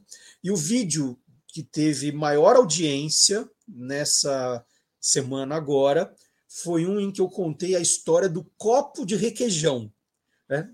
É lógico que eu contei a história do requeijão também, mas a graça era contar a história do copo do requeijão, que toda casa tem um copo de requeijão. Né? Tem gente que gosta de tomar café em copo de requeijão, tem gente que usa como medida para receita copo de requeijão. Né? Tem vários copos, né? Tem gente que me lembrou, ah, tem um copo do que era o copo do extrato de tomate elefante, tem o copo da geleia de mocotó colombo, eram copos copos famosos, copo americano, que a gente já contou a história. Então não, hoje eu vou rodar a história do copo de requeijão. Veja se você gosta aí da história. Quem inventou o famoso copo de requeijão? Em 1915, Lindolfo Pio da Silva Dias e mais dois sócios fundaram a Leiteria de Caldas, em Poços de Caldas, sul de Minas Gerais. Além de pasteurizar o leite, a empresa passou a produzir oito tipos de queijos finos. Em 42, com o aumento da produção de leite, Lindolfo e outros fazendeiros fundaram a Sociedade Laticínios Caldas, depois Laticínios Poços de Caldas. A partir de 1944, Moacir de Carvalho Dias, filho de Lindolfo, passou a trabalhar na empresa. Ao voltar de uma viagem de pesquisas, ele descobriu uma oportunidade de negócio: o requeijão cremoso. O novo produto, feito de uma mistura de massa de coalhada seca, creme de leite e queijo, fundidos a altas temperaturas, começou a ser fabricado em 1950, como está registrado aqui no rótulo. O requeijão começou a ser comercializado em formato de tablete, como os de manteiga. Moacir conta que só chegou à textura cremosa e lisinha que queria na receita número 606. A embalagem de copo, que a gente carinhosamente batizou de copo de requeijão, foi desenvolvida e lançada pela Poços de Caldas em 1955. E lembrando, né, que para você acompanhar as redes sociais do Guia dos Curiosos, sempre tem novidade chegando. Sempre tem alguma coisa nova aí para você, para você aprender, para você conhecer. E eu resolvi fazer agora também uma degustação curiosa né? Uma, curiosa, uma degustação curiosa informal, que eu ganhei dois, por coincidência, eu ganhei de, de filhos diferentes. Esse aqui eu ganhei da Beatriz, essa bolachinha aqui, sabor melancia. Eu falei para ela, puxa, eu tenho vontade de provar, né? Não deve ter gosto de nada, colorido artificialmente, aromatizante sintético, aquelas coisas. Né? Wafer recheado, edição limitada. Quando põe edição limitada é porque nem eles acreditam que alguém vai, vai, vai comprar um segundo desse. E o Rodrigo viajou e me trouxe esse aqui, que é um wafer sabor é, manga. Agora é engraçado, né? O Rodrigo não viu, Rodrigo, meu filho mais velho, que embora ele tenha comprado nos Estados Unidos, o produto é fabricado no Brasil. Né? Eu falei, ô oh, Rodrigo, bacana, obrigado por ter trazido, né? Deve ter dado um trabalho absurdo. Aí, mas você viu que é fabricado no Brasil? Ele, quê? Não acredito. Eu falei, é, tá escrito aqui, ó. Tá escrito aqui atrás empacotado nos Estados Unidos, mas produzido no Brasil. Então vamos lá, ó. Vou começar com esse aqui, Rodrigo. Ó, já tem o um negocinho para facilitar a abertura, que bonito. Hum. É, sofreu um pouco da viagem, tá meio, meio quebradinho. Ó. Tá aqui, ó. Esse é o sabor manga, gente.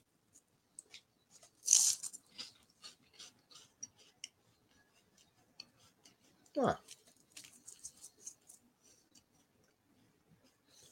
Sabor manga pode ser sabor qualquer coisa.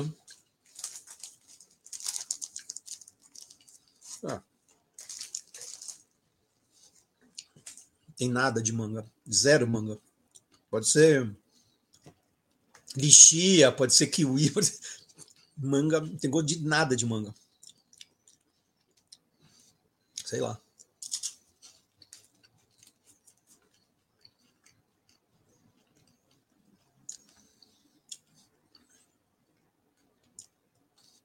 muito no fundo. Não vou de nada. Vamos ver esse aqui, ó. Esse é de melancia que a Beatriz trouxe. Beatriz, ó. Nossa, ele é verde. Gente, parece o Hulk.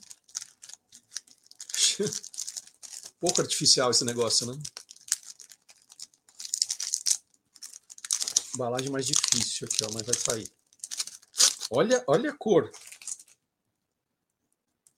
Wafer de ah, são dois, ó. Eu, eu comi dois aquela vez.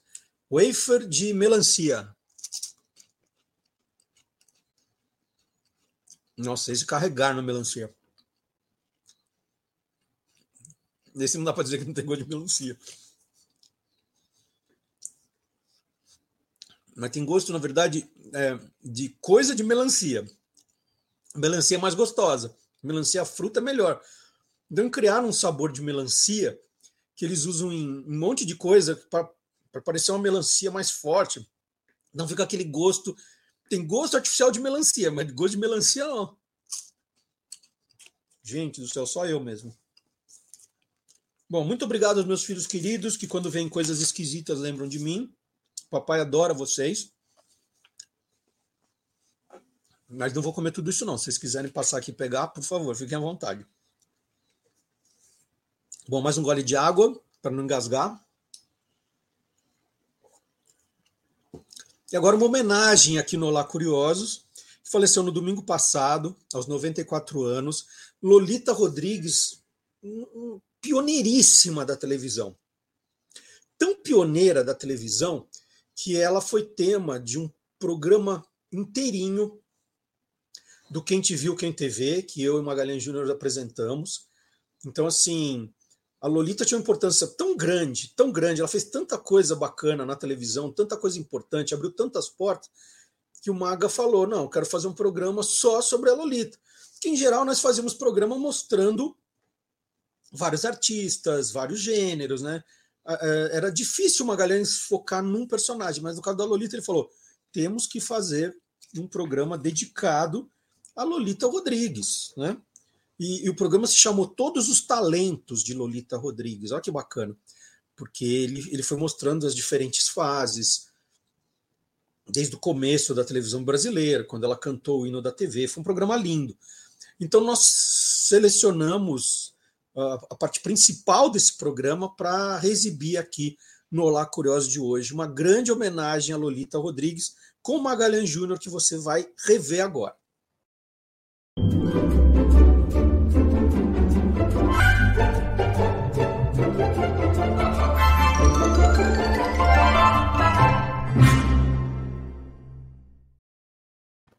E aqui no nosso programa, o Magalhães Júnior tem dado ênfase. Olha, estou usando umas palavras boas agora. Usei sem delongas no programa passado, hoje ênfase, tem dado ênfase à, à história dos pioneiros da TV, né? as pessoas que, que começaram essa história. Né? Hoje nós chegamos até aqui porque os pioneiros foram construindo a estrada. E hoje, não é que o Maga escolheu um, uma pioneira, ele escolheu quem tinha a chave da televisão, né? quem abriu a porta, não é isso, Maga? É, praticamente, né, Marcelo? Porque ela é a própria TV brasileira, né? Porque coube a ela cantar na noite de inauguração o hino da TV.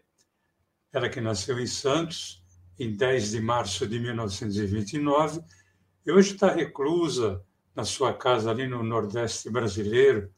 Seu nome de batismo é Silvia Gonçalves, mas o mundo da televisão sempre a conheceu como Lolita Rodrigues. Olha que legal essa homenagem que o Maga está fazendo. É, ela cantou o hino da televisão, né, ali em 1950, inauguração da TV brasileira.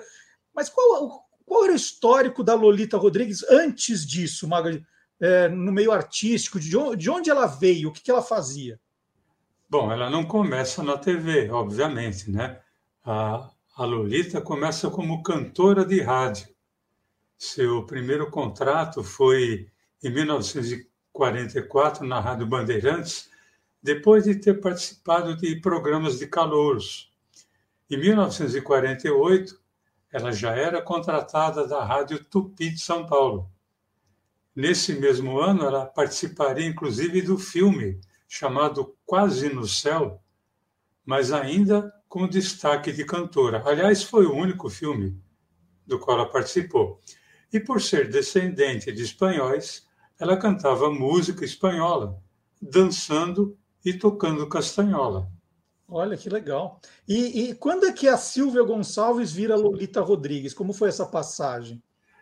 Sabe quem teve a ideia disso, Marcelo? Normalmente é um, é um ator ou é um, sei lá, um, um diretor, um produtor de mais idade, mas não, quem teve a ideia foi a mãe dela. É, antes dela participar do seu primeiro programa de, calo, de calouros, a mãe sugeriu que ela mudasse de nome. Falou: Olha, Silva Gonçalves, não, mas eu acho que você deve chamar Lolita Rodrigues. Ela já deu nome e sobrenome. O cara falou: Lolita, porque tem uma prima sua na Espanha que tem esse nome. E Rodrigues é sobrenome dos seus primos que moram lá em Santos. Então, daí surgiu a Lolita Rodrigues. Mas é engraçado a mãe dar o nome. Ela, a mãe se arrependeu do nome que tinha escolhido antes e muda, né? É engraçado. Ou se fosse por isso, eu devia chamar Zé da Silva, né? Maga, e, então quando ela começa na TV, ela já era bem conhecida como cantora no rádio, é isso? Olha, ela era conhecida, tanto é que logo após a inauguração da TV Tupi, que é em setembro de 1950, a Lolita Rodrigues já começava a participar de programas musicais da emissora. Eu vou citar três, todos no mesmo ano, ali de 1950.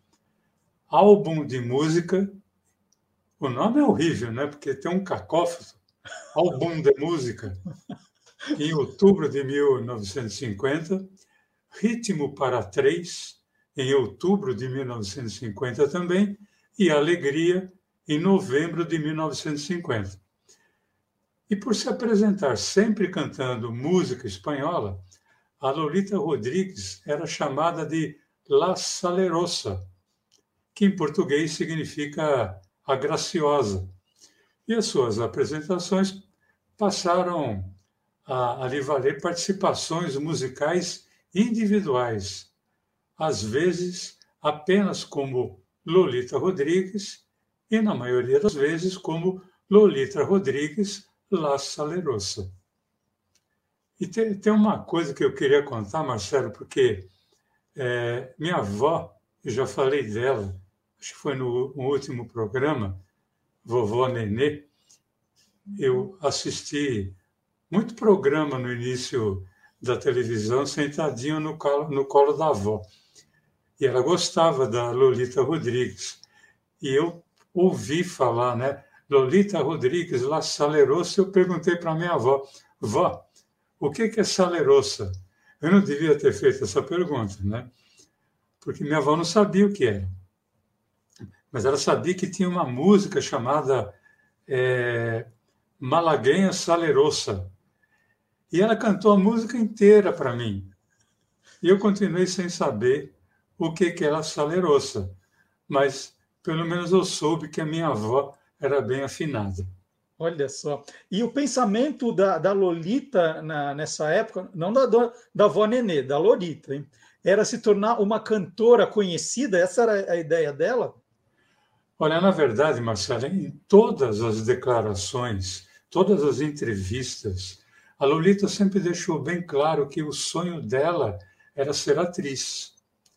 Mas antes que isso acontecesse, ela começou a ser apresentadora de TV. E como não poderia deixar de ser, o primeiro desses programas, em 1956, na TV Tupi, tinha a ver com música. O nome do programa era Música e Fantasia, programa que foi criado pelo Teófilo, de Barros e que ela apresentou ao lado do J. Silvestre.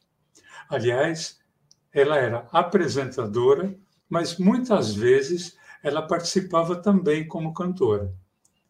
Outro programa apresentado pela é, Lolita Rodrigues foi Campeões do Disco, também na TV Tupi, juntamente, juntamente com o Roberto Corte Real. Era uma espécie assim de um hit parade que foi produzido pelo Ayrton Rodrigues, que era marido da Lolita Rodrigues na época, esse programa ficou no ar entre 1958 até e 1960. três anos de duração. E, mas quando é que surge exatamente a chance da Lolita se tornar atriz, então? Bom, as oportunidades foram começando a surgir ainda nos anos 1950 na própria TV Tupi, até porque tinha TV Tupi, depois é que veio surgir a TV Paulista, a TV Record. Mas aos poucos a Lolita foi sendo escalada como figurante, por exemplo, em alguns teleteatros, como TV de Vanguarda, nós já falamos dele aqui. Depois ela foi conseguindo alguns papéis com fala, tanto no TV de Vanguarda como no TV de comédia.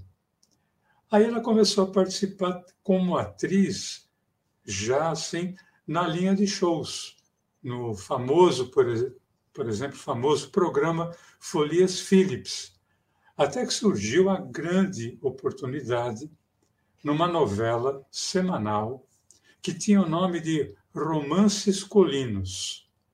Essa novela semanal, Romances Colinos, era O Corcunda de Notre Dame, exibida em 1957, em que a Lolita foi a protagonista no papel de Esmeralda, ao lado do ator Douglas Morris, que era o Quasimodo, Quasimodo, né? que era o Corcunda de Notre Dame. Ali surgiu, é, nessa novela, muita gente fala, Marcelo, que era o TV de vanguarda, mas não era, não. Uhum. Era Romances Colinos. Foi onde surgiu definitivamente a atriz Lolita Rodrigues. Maga, você falou do TV de vanguarda e TV de comédia. A, a Lolita, ela se dava melhor? Ela era melhor na, na comédia ou no drama? Onde, Olha, ela, ela, onde, atuava, ela, onde ela se ela destacava? Bem, ela atuava bem do, nos dois segmentos, mas ela era excelente em comédia. Tanto é que entre 1961 e 1963, pela TV Celso, ela participou como cantora e comediante do programa Simonette Show. Nós já falamos do Simonette Show aqui, uhum. que ela, ela apresentava como comediante e cantora ao lado do maestro Enrico Simonetti. Eu gostava muito de, desse programa, gostava muito da Lolita, nesse programa porque ela fazia um personagem, ela não era a Lolita Rodrigues, ela era a Dona Lola, uma espécie assim de secretária do maestro Simonetti. E ela era meio atrapalhada, ela não era muito diferente da Lolita apresentadora, mas eu já vou falar disso logo, logo. Mas o personagem dela era muito interessante, era muito engraçado, ela tinha uma grande empatia com o público, uma simbiose legal com o maestro Simonetti. Em 1963, ela fez parte do elenco do humorístico São Paulo se Diverte, também na TV Celso, e em 1964 ela participou do programa Moacir Franco Show, ambos pela TV Celso, né? É, você está falando da, da Lolita Rodrigues aí, atriz cômica na TV Celso. Então, eu, eu devo imaginar que ela eh, deixou de lado essa, essa parte de a carreira de apresentadora? Não, muito pelo contrário, Marcelo. No final dos anos 1950, a Lolita se desvinculou da TV Tupi, assinou contrato com a TV Celso, mas o contrato não era de exclusividade. Assim, ela pôde continuar trabalhando na TV Tupi como freelancer, ao lado do seu marido, Ayrton Rodrigues, na apresentação do programa que foi, vamos dizer assim, a sua marca registrada, Almoço com as Estrelas. Você deve ter assistido esse programa, obviamente. Muito. Muito. O almoço era um programa aos sábados, obviamente, na hora do almoço, 13 uhum. horas, em que a Lolita e o Ayrton recebiam convidados para um grande almoço ao vivo. Tarde, muita alegria, nós estamos aqui com todos os sábados pelo Sistema Brasileiro de Televisão para apresentar o nosso almoço com as estrelas do nosso sábado especial. A Silvia tem a honra de dizer quem é o primeiro convidado Olha, real, realmente é uma honra, porque dizem que filho de peixe, peixinho é. O peixinho desse peixe que vem aqui, hoje em dia é um dos maiores cartazes do Brasil. Mas eu não posso esquecer que em 1947, numa temporada que ele fez na Rádio Tupi, ele sempre foi um homem muito bonito. E eu era mocinha, em 47, eu tinha 18 anos. Ele brincava muito comigo, me chamava de olhos de cobra, porque eu tinha um olho mais verde do que tenho hoje, porque com 18 anos os olhos da gente brilham mais. Eu tinha, assim, verdadeira idolatria por ele. E nunca pensei na minha vida que este homem fosse gerar um gênio como é o filho dele. Mas hoje não é do filho dele que nós estamos falando. É porque durante o transcorrer de todos esses anos, todas essas décadas, ele sempre deu glórias ao Brasil. Então é com maior respeito, com maior orgulho e com maior honra que eu tenho o prazer de apresentar no nosso almoço com as estrelas desta tarde de sábado, muito alegre, o nosso Lua, Luiz Gonzaga. E olha só, o Ayrton chama ela de Silvia, né? não é de Lolita. A Silvia vai apresentar agora, olha só. É, ele sempre a chamou de Silvia, né? nunca ele chamou a, a Lolita de Lolita. Olha, interessantíssimo isso. É, Maga, e, e esse Almoço com as Estrelas não era o único programa apresentado pelo casal, né? Não, Marcelo, tinha um programa noturno que antecedia o, o Almoço com as Estrelas. Era um programa chamado Clube dos Artistas, que surgiu a partir dos anos 1960, às sextas-feiras, horário nobre, pela TV Tupi, que era uma espécie de aperitivo assim, do programa do sábado. O clube ele era ambientado naqueles famosos nightclubs, né, com mesinhas. Tá? Era diferente, por exemplo, do Almoço com as Estrelas, que era uma mesa enorme, é, onde todos os convidados ficavam sentados almoçando. Já o clube eram mesinhas, tipo nightclub, não vou falar tipo boate, porque boate tinha uma dupla conotação na, na época. Nesse programa havia música e havia muita entrevista, que, aliás, a Lolita sabia conduzir como ninguém. Ela sempre foi né, uma simpatia assim com os convidados e com os telespectadores. Nós queremos agradecer o carinho de sempre e lembrar mais uma vez as cidades que queiram ver retratada aqui toda a beleza do lugar onde nasceram. É só mandar aqui para a produção do Clube dos Artistas. Estamos esperando a colaboração de todas as grandes capitais e todas as cidades bonitas que o Brasil tem para que nós mostremos aos brasileiros a beleza do país em que eles vivem. É, Magal, vamos aproveitar e contar alguma curiosidade desse programa. Deve ter umas histórias boas, né? Não, Comida fria. Tem, tem duas que. É, teve uma época que a Tupi, vamos dizer assim, ela, ela fazia com que o mês do assalariado tivesse 90 dias. Né? Então, não era de 30 em 30 que o cara recebia, né? Era de 90, às vezes 120 dias tal. E uma vez faltando, tipo assim, meia hora para começar o programa, devo dizer que é, no começo é, eles produziam almoço ali mesmo, na, na TV Tupi.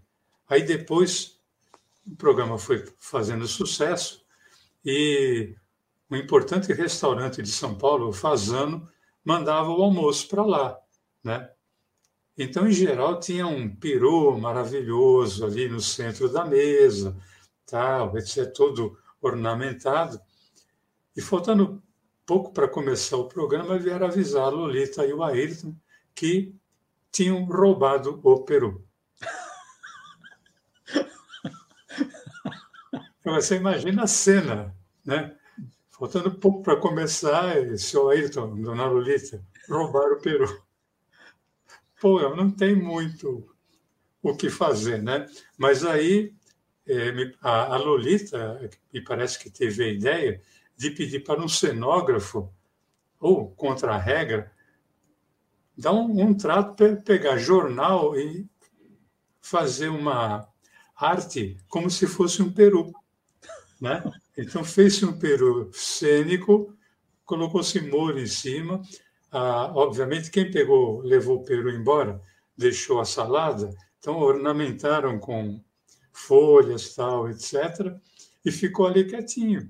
E o programa teve início, eles deram crédito, estamos aqui, né, no nosso almoço com as estrelas, o, com o serviço de almoço servido pelo nosso querido restaurante Fazano, mas todo mundo já sabendo que não podia sequer chegar perto do Peru. Né? Ninguém chegou perto do Peru o programa inteiro, comeram outra coisa. E a Lolita, ela tinha uma dificuldade muito grande de saber onde estavam as pessoas. Tinha vezes que, e era ao vivo, né? Tinha vezes que ela falava, bom, eu vou aqui agora falar, vamos dizer, com a Hebe Camargo. E aí ela virava para cá, só que a Hebe estava na outra ponta. E ela ficava procurando. Diz que uma vez ela estava procurando uma cantora que era baixinha, Claudete Soares. E ela não achava a Claudete, porque a Claudete é baixinha. A Claudete foi embora, aí a Claudete levantou a mão, como, sabe, tipo escolinha, né? Olha, eu estou aqui, né? eu estou aqui. Aí a Lolita, ah, então, aí foi até ela, mas disse que era normal na, na Lolita é, dar esse tipo de, de mancada, né? E tem uma coisa, é, depois o programa passou a ser gravado à noite né? O que era pior ainda, porque muitas vezes os convidados eram obrigados a ficar esperando o artista, o cantor, chegar para cantar. Mas melhor do que eu, quem pode contar isso é a própria Lolita, num depoimento que ela deu para o Pro TV em 1998. Olha, a primeira vez que a Elis Regina veio a São Paulo cantar foi no Almoço com as Estrelas. Uma noite, vida, nós estávamos nos estertores, nas vascas da agonia, na TV Tupi, três horas da manhã esperando os cantores chegar, porque quando não tinha ninguém, o Ailton ligava para a coitadinha da Ângela Maria, ela vinha correndo. A Ângela Maria, o Aguinaldo Raiol, o Aguinaldo Timóteo, sempre salvavam a nossa barra. Eu estou lá, os figurantes dormindo nas mesas, esperando gente para cantar. O Magno Salerno me, me passa uma, uma, uma ficha, eu leio lá. Cantor moderno foi jogador de futebol, cantor espanhol. Falei, o que, que é isso? Não, fala aí. Acenderam a câmera. Eu disse, ah, que está aqui conosco, um cantor que está sendo lançado internacionalmente e vem nos dar o testemunho da sua bela Aquelas bobagens que a gente fala quando apresenta, né? Julio Iglesias. Entra um homem lindíssimo nos anos 70. E os figurantes assim. E aquele homem lindíssimo canta. Não me lembro se foi Manuela.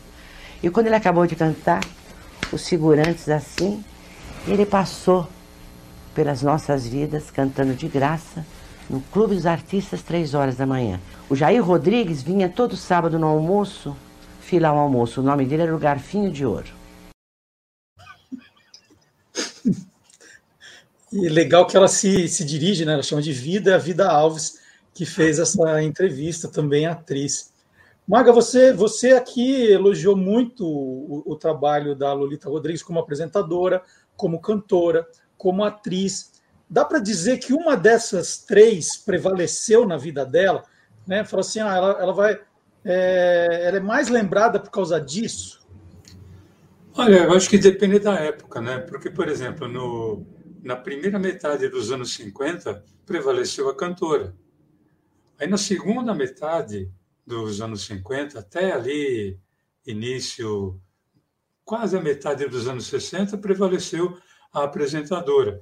E essas duas, a cantora e a apresentadora, deram bagagem suficiente para que, a partir ali do, da metade dos anos 1960, reinasse a atriz até os anos 2000. É, você falou do, do romance Colinos, do programa ali do, da Esmeralda, do Corcunda de Notre Dame. É, e, e, qual foi a primeira novela? Assim, quer dizer, qual foi a primeira novela que ela participou, Maga? É, vamos colocar assim, a primeira novela da forma que nós conhecemos, né? Novela diária, né? uhum. né? porque a novela semanal foi essa do Romance Colinos. Mas foi, foi justamente a primeira novela diária da televisão brasileira, que nós já falamos dela aqui, aquele famoso telefone, né? 25499 ocupado. Ainda está ocupado? Ainda está ocupado, mas esse número vai ficar ocupado ao longo da vida. Deve estar né? tá fora do gancho, Maga, só pode ser. É, tá vendo? Fora do gancho. Olha, isso tem gente que talvez não saiba o que, que significa esse gancho. É, fora do gancho. Desculpa, gente. Essa, essa novela, novela que, que, vamos dizer, projetou a Glória Menezes e o Tarcísio Meira, é 1963, na TV Excelsior. A Lolita participou dessa novela. E a partir dali foram várias novelas é, especiais, algumas minisséries que ela fez, passando pela TV Excelsior, pela TV Tupi, pela TV Record, TV Manchete, SBT e TV Globo. Eu vou citar algumas, não todas, porque foram muitas, mas eu vou citar algumas. É, 1963, Aqueles que se dizem amar, na TV Celso. 1964, a novela Mãe, em que ela contracenava com o Tarcísio Meira. 1964, na TV Celso, a novela Ambição. E, no ano seguinte, também na, na Excelsior, 1965, Em Busca da Felicidade. Né? 1965, também a novela Ontem, Hoje e Sempre. 1966, O Anjo Marcado. Aí ela vai para a TV Record. 1968, ela faz A Última Testemunha. Em 1969, Algemas de Ouro. 1970, As Pupilas do Senhor Reitor. 1972, O Tempo Não Apaga, novela com Neila Torraca e a Edith R. 1972, os Deuses Estão Mortos, com um, querido amigo dela, Agnaldo Raiol. 1990, aí já na TV Manchete, a história de Ana Raio e Zé Trovão. E TV Globo, 2002, novela Kubanacan, uma comédia rasgada. Né, né, agora a gente tá vendo a foto, viu a foto do Kubanacan e tá lá a Lolita com a Nair Belo. E aí fico imaginando se não está faltando uma pessoa aí para completar esse esse trio aí, não. Esse trio não, né? Para formar o trio que ficou bastante conhecido junto, né? Nossa, olha, está é, tá faltando a Hebe Camargo, que formou com a Lolita e a Nair um dos maiores trios de amigas, de atrizes. A Nair não era cantora, né? A Naira foi locutora e atriz. A Hebe foi uh, apresentadora, é, cantora e atriz, assim como a Lolita. Mas as três amicíssimas, eu, eu pude é, constatar isso duas vezes. Uma quando nós fizemos um especial no SBT, é, não vou lembrar o ano, mas foi Romeu e Julieta. Foi a segunda versão, né? Que já tinha havido o Romeu e Julieta nos anos 60 na TV Record. E eu pude ver as três juntas. Eu posso dizer com certeza que as três juntas atrás da câmera, eu dei muito mais risada do que durante o especial todo, porque elas não paravam. Assim, era o tempo inteiro as três é, brincando uma com a outra, uma mexendo com a outra. Lolita e Hebe mexiam muito com a Nair, e a Nair, com aquele jeitão italianado dela, sempre acabava respondendo com algum palavrão, o que fazia as duas darem mais risada ainda. É, tem inclusive uma foto aqui que, que eu separei que mostra muito da amizade da Hebe com a, com a Lolita, mas as três juntas eram simplesmente sensacionais. Elas marcaram muito, eh, em termos de televisão, a, a forma de como elas eram amigas. Uma coisa especial mesmo. O Maga, vamos aproveitar que você está falando da Lolita nas novelas. Conta alguma historinha, alguma curiosidade aí da, da Lolita em novelas. Bom, é, 1987, a Lolita fez a novela Sassaricando, né? E nessa novela trabalhava o Carlos Zara. Ela era a Aldonza. Olha, ela começou a fazer novela em 1963. Só e se considerar então aquela primeira que ela fez, 1957, foram 30 anos até que ela conseguisse dar o primeiro beijo na novela, que ela foi justamente o beijo que ela deu no Carlos Zara. Olha só.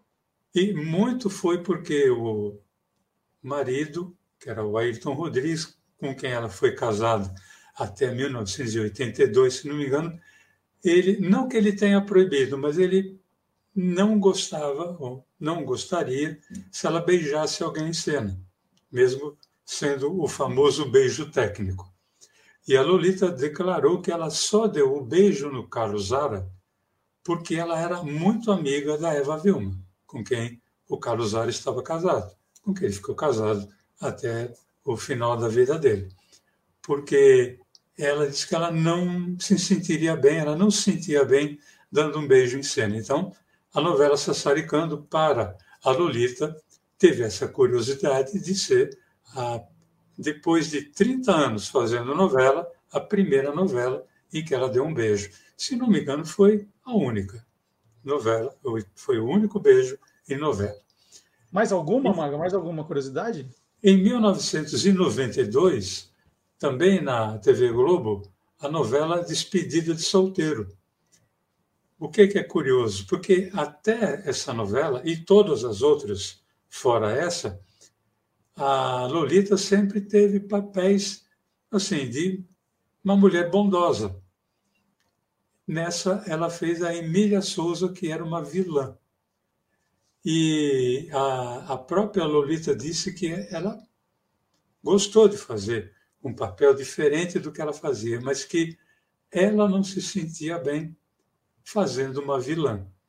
Mas não, ela não teve aquele problema de rejeição, né? de ser perseguida na rua, de ser xingada. Tal até para fazer uma, uma vilã, ela era diferente. Né? Ela fez uma, uma vilã que provavelmente tenha caído no gosto do público. O Mag, para terminar, então, essa homenagem a Lolita Rodrigues, aquela, aquela que você deixou para o final, que você vai tirar agora do bolsinho do colete e falar assim: olha só o, o que a Lolita fez também. Vamos lá.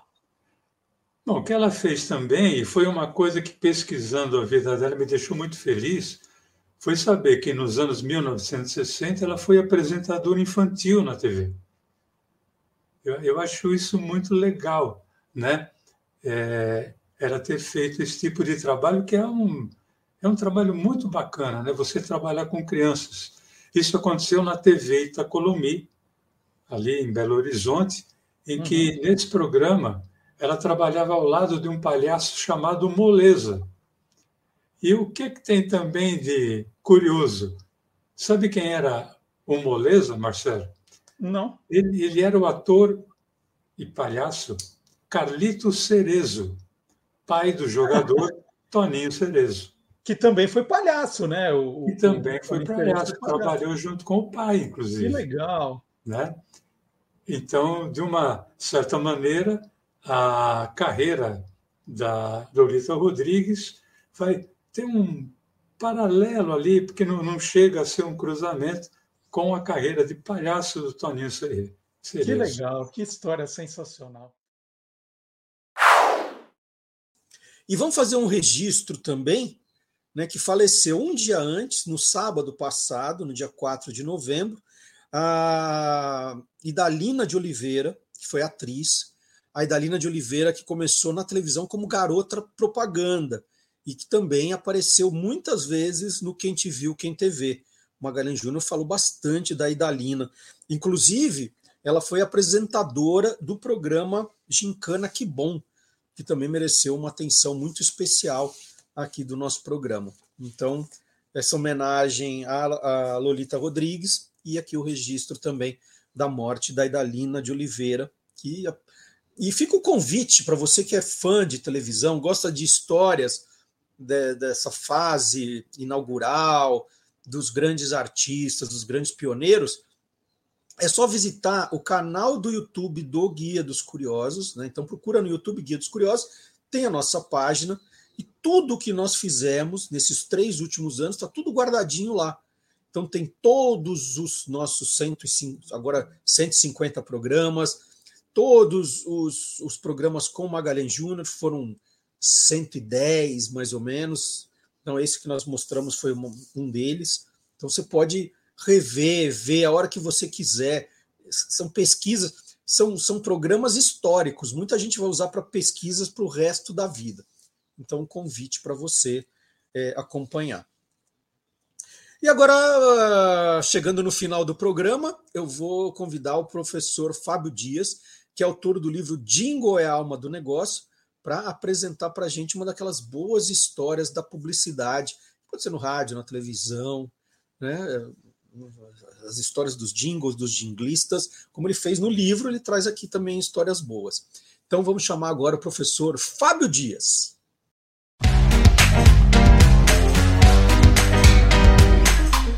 Clube do Jingle.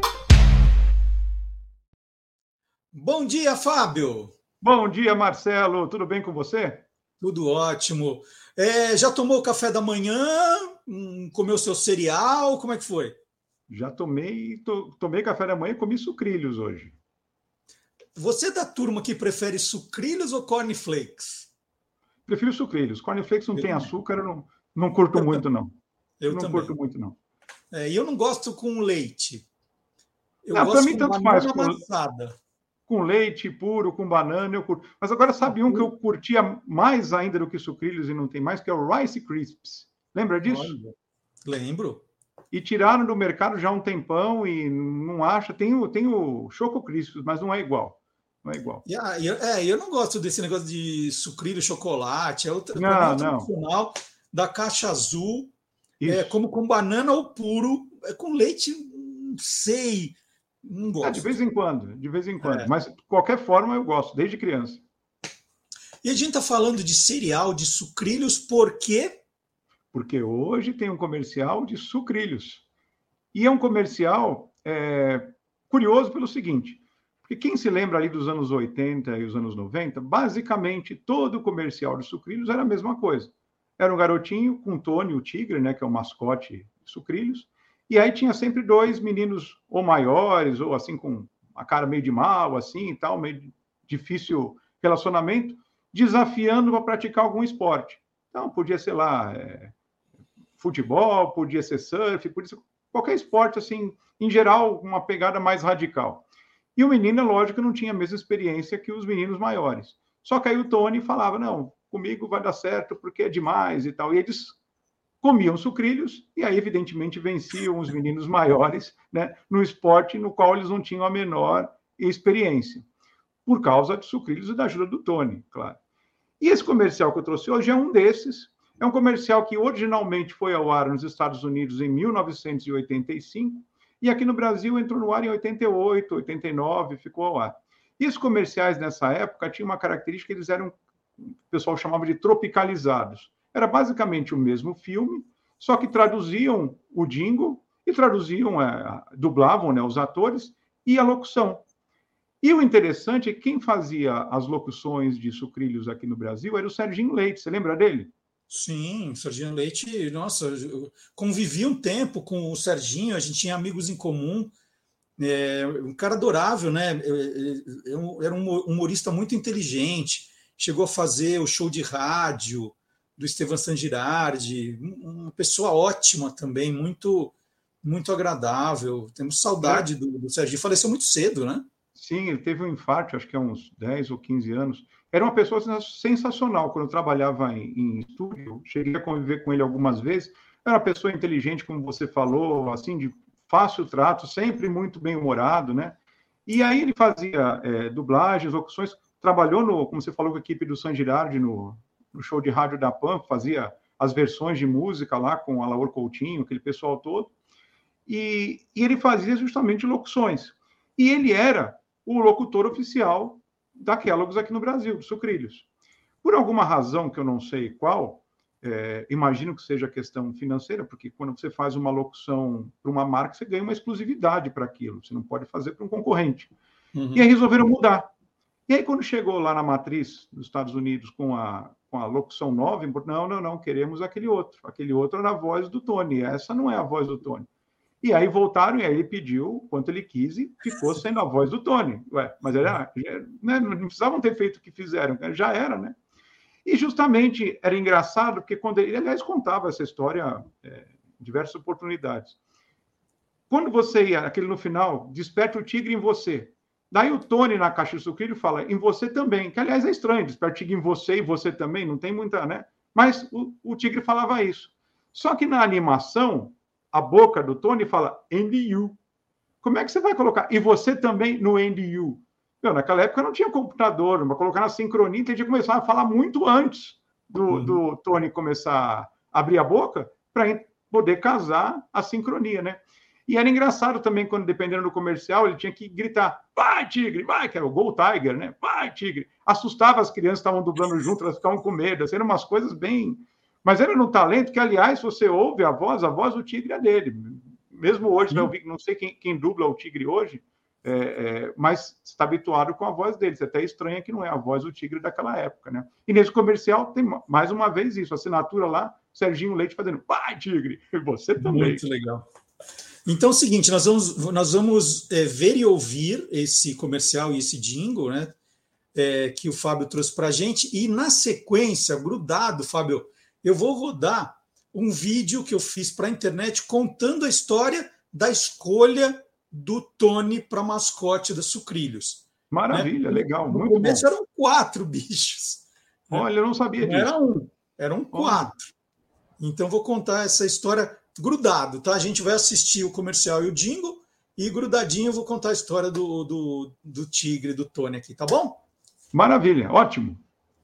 Então, um grande abraço para você, até a outra semana, tá bom? Um abraço, Marcelo, até a outra semana. Tchau, bom fim de semana. Vamos surfar? E aí, vocês estão nessa? Ah, eles não vão encarar. e agora, Tony? Vamos arrepiar! Mas antes, um café da manhã com o gostoso Sucrilhos. Sucrilhos desperta o tigre em você. Quero ver se vocês ficam em pé. com Sucrilhos, tudo bem. Bem demais! Você é uma fera. Tigre! A força de Kellogg's. Que fera! Em você. E em você também. De onde veio esse nome aqui, sucrilhos?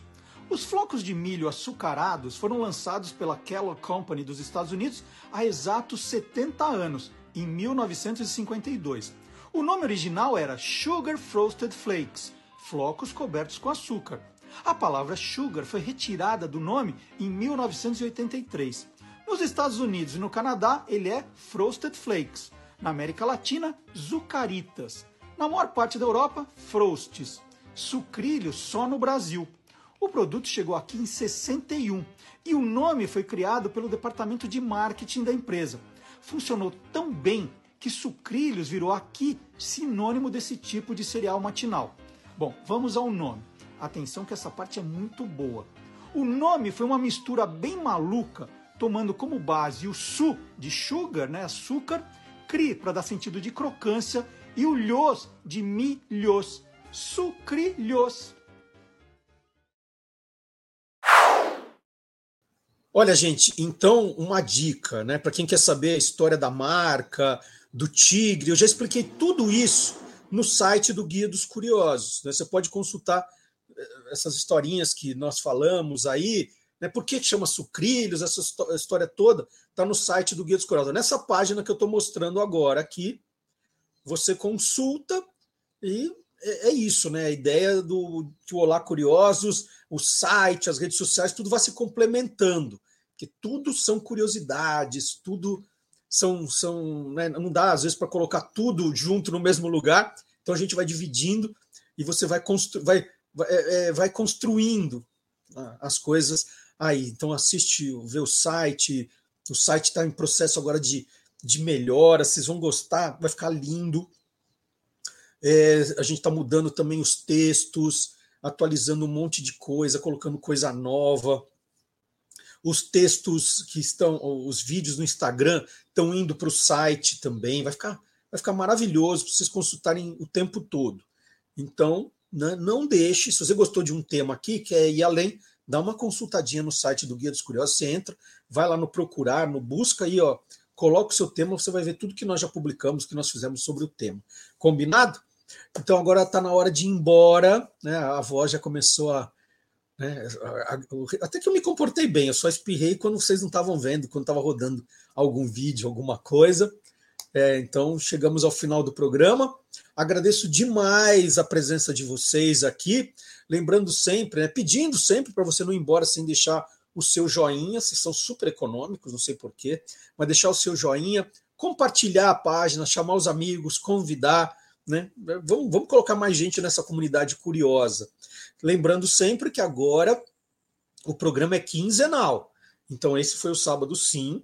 Aí a gente pula o próximo e dia 25 de novembro vai estar de volta aqui com mais curiosidades, com os nossos colunistas, com mais entrevistas.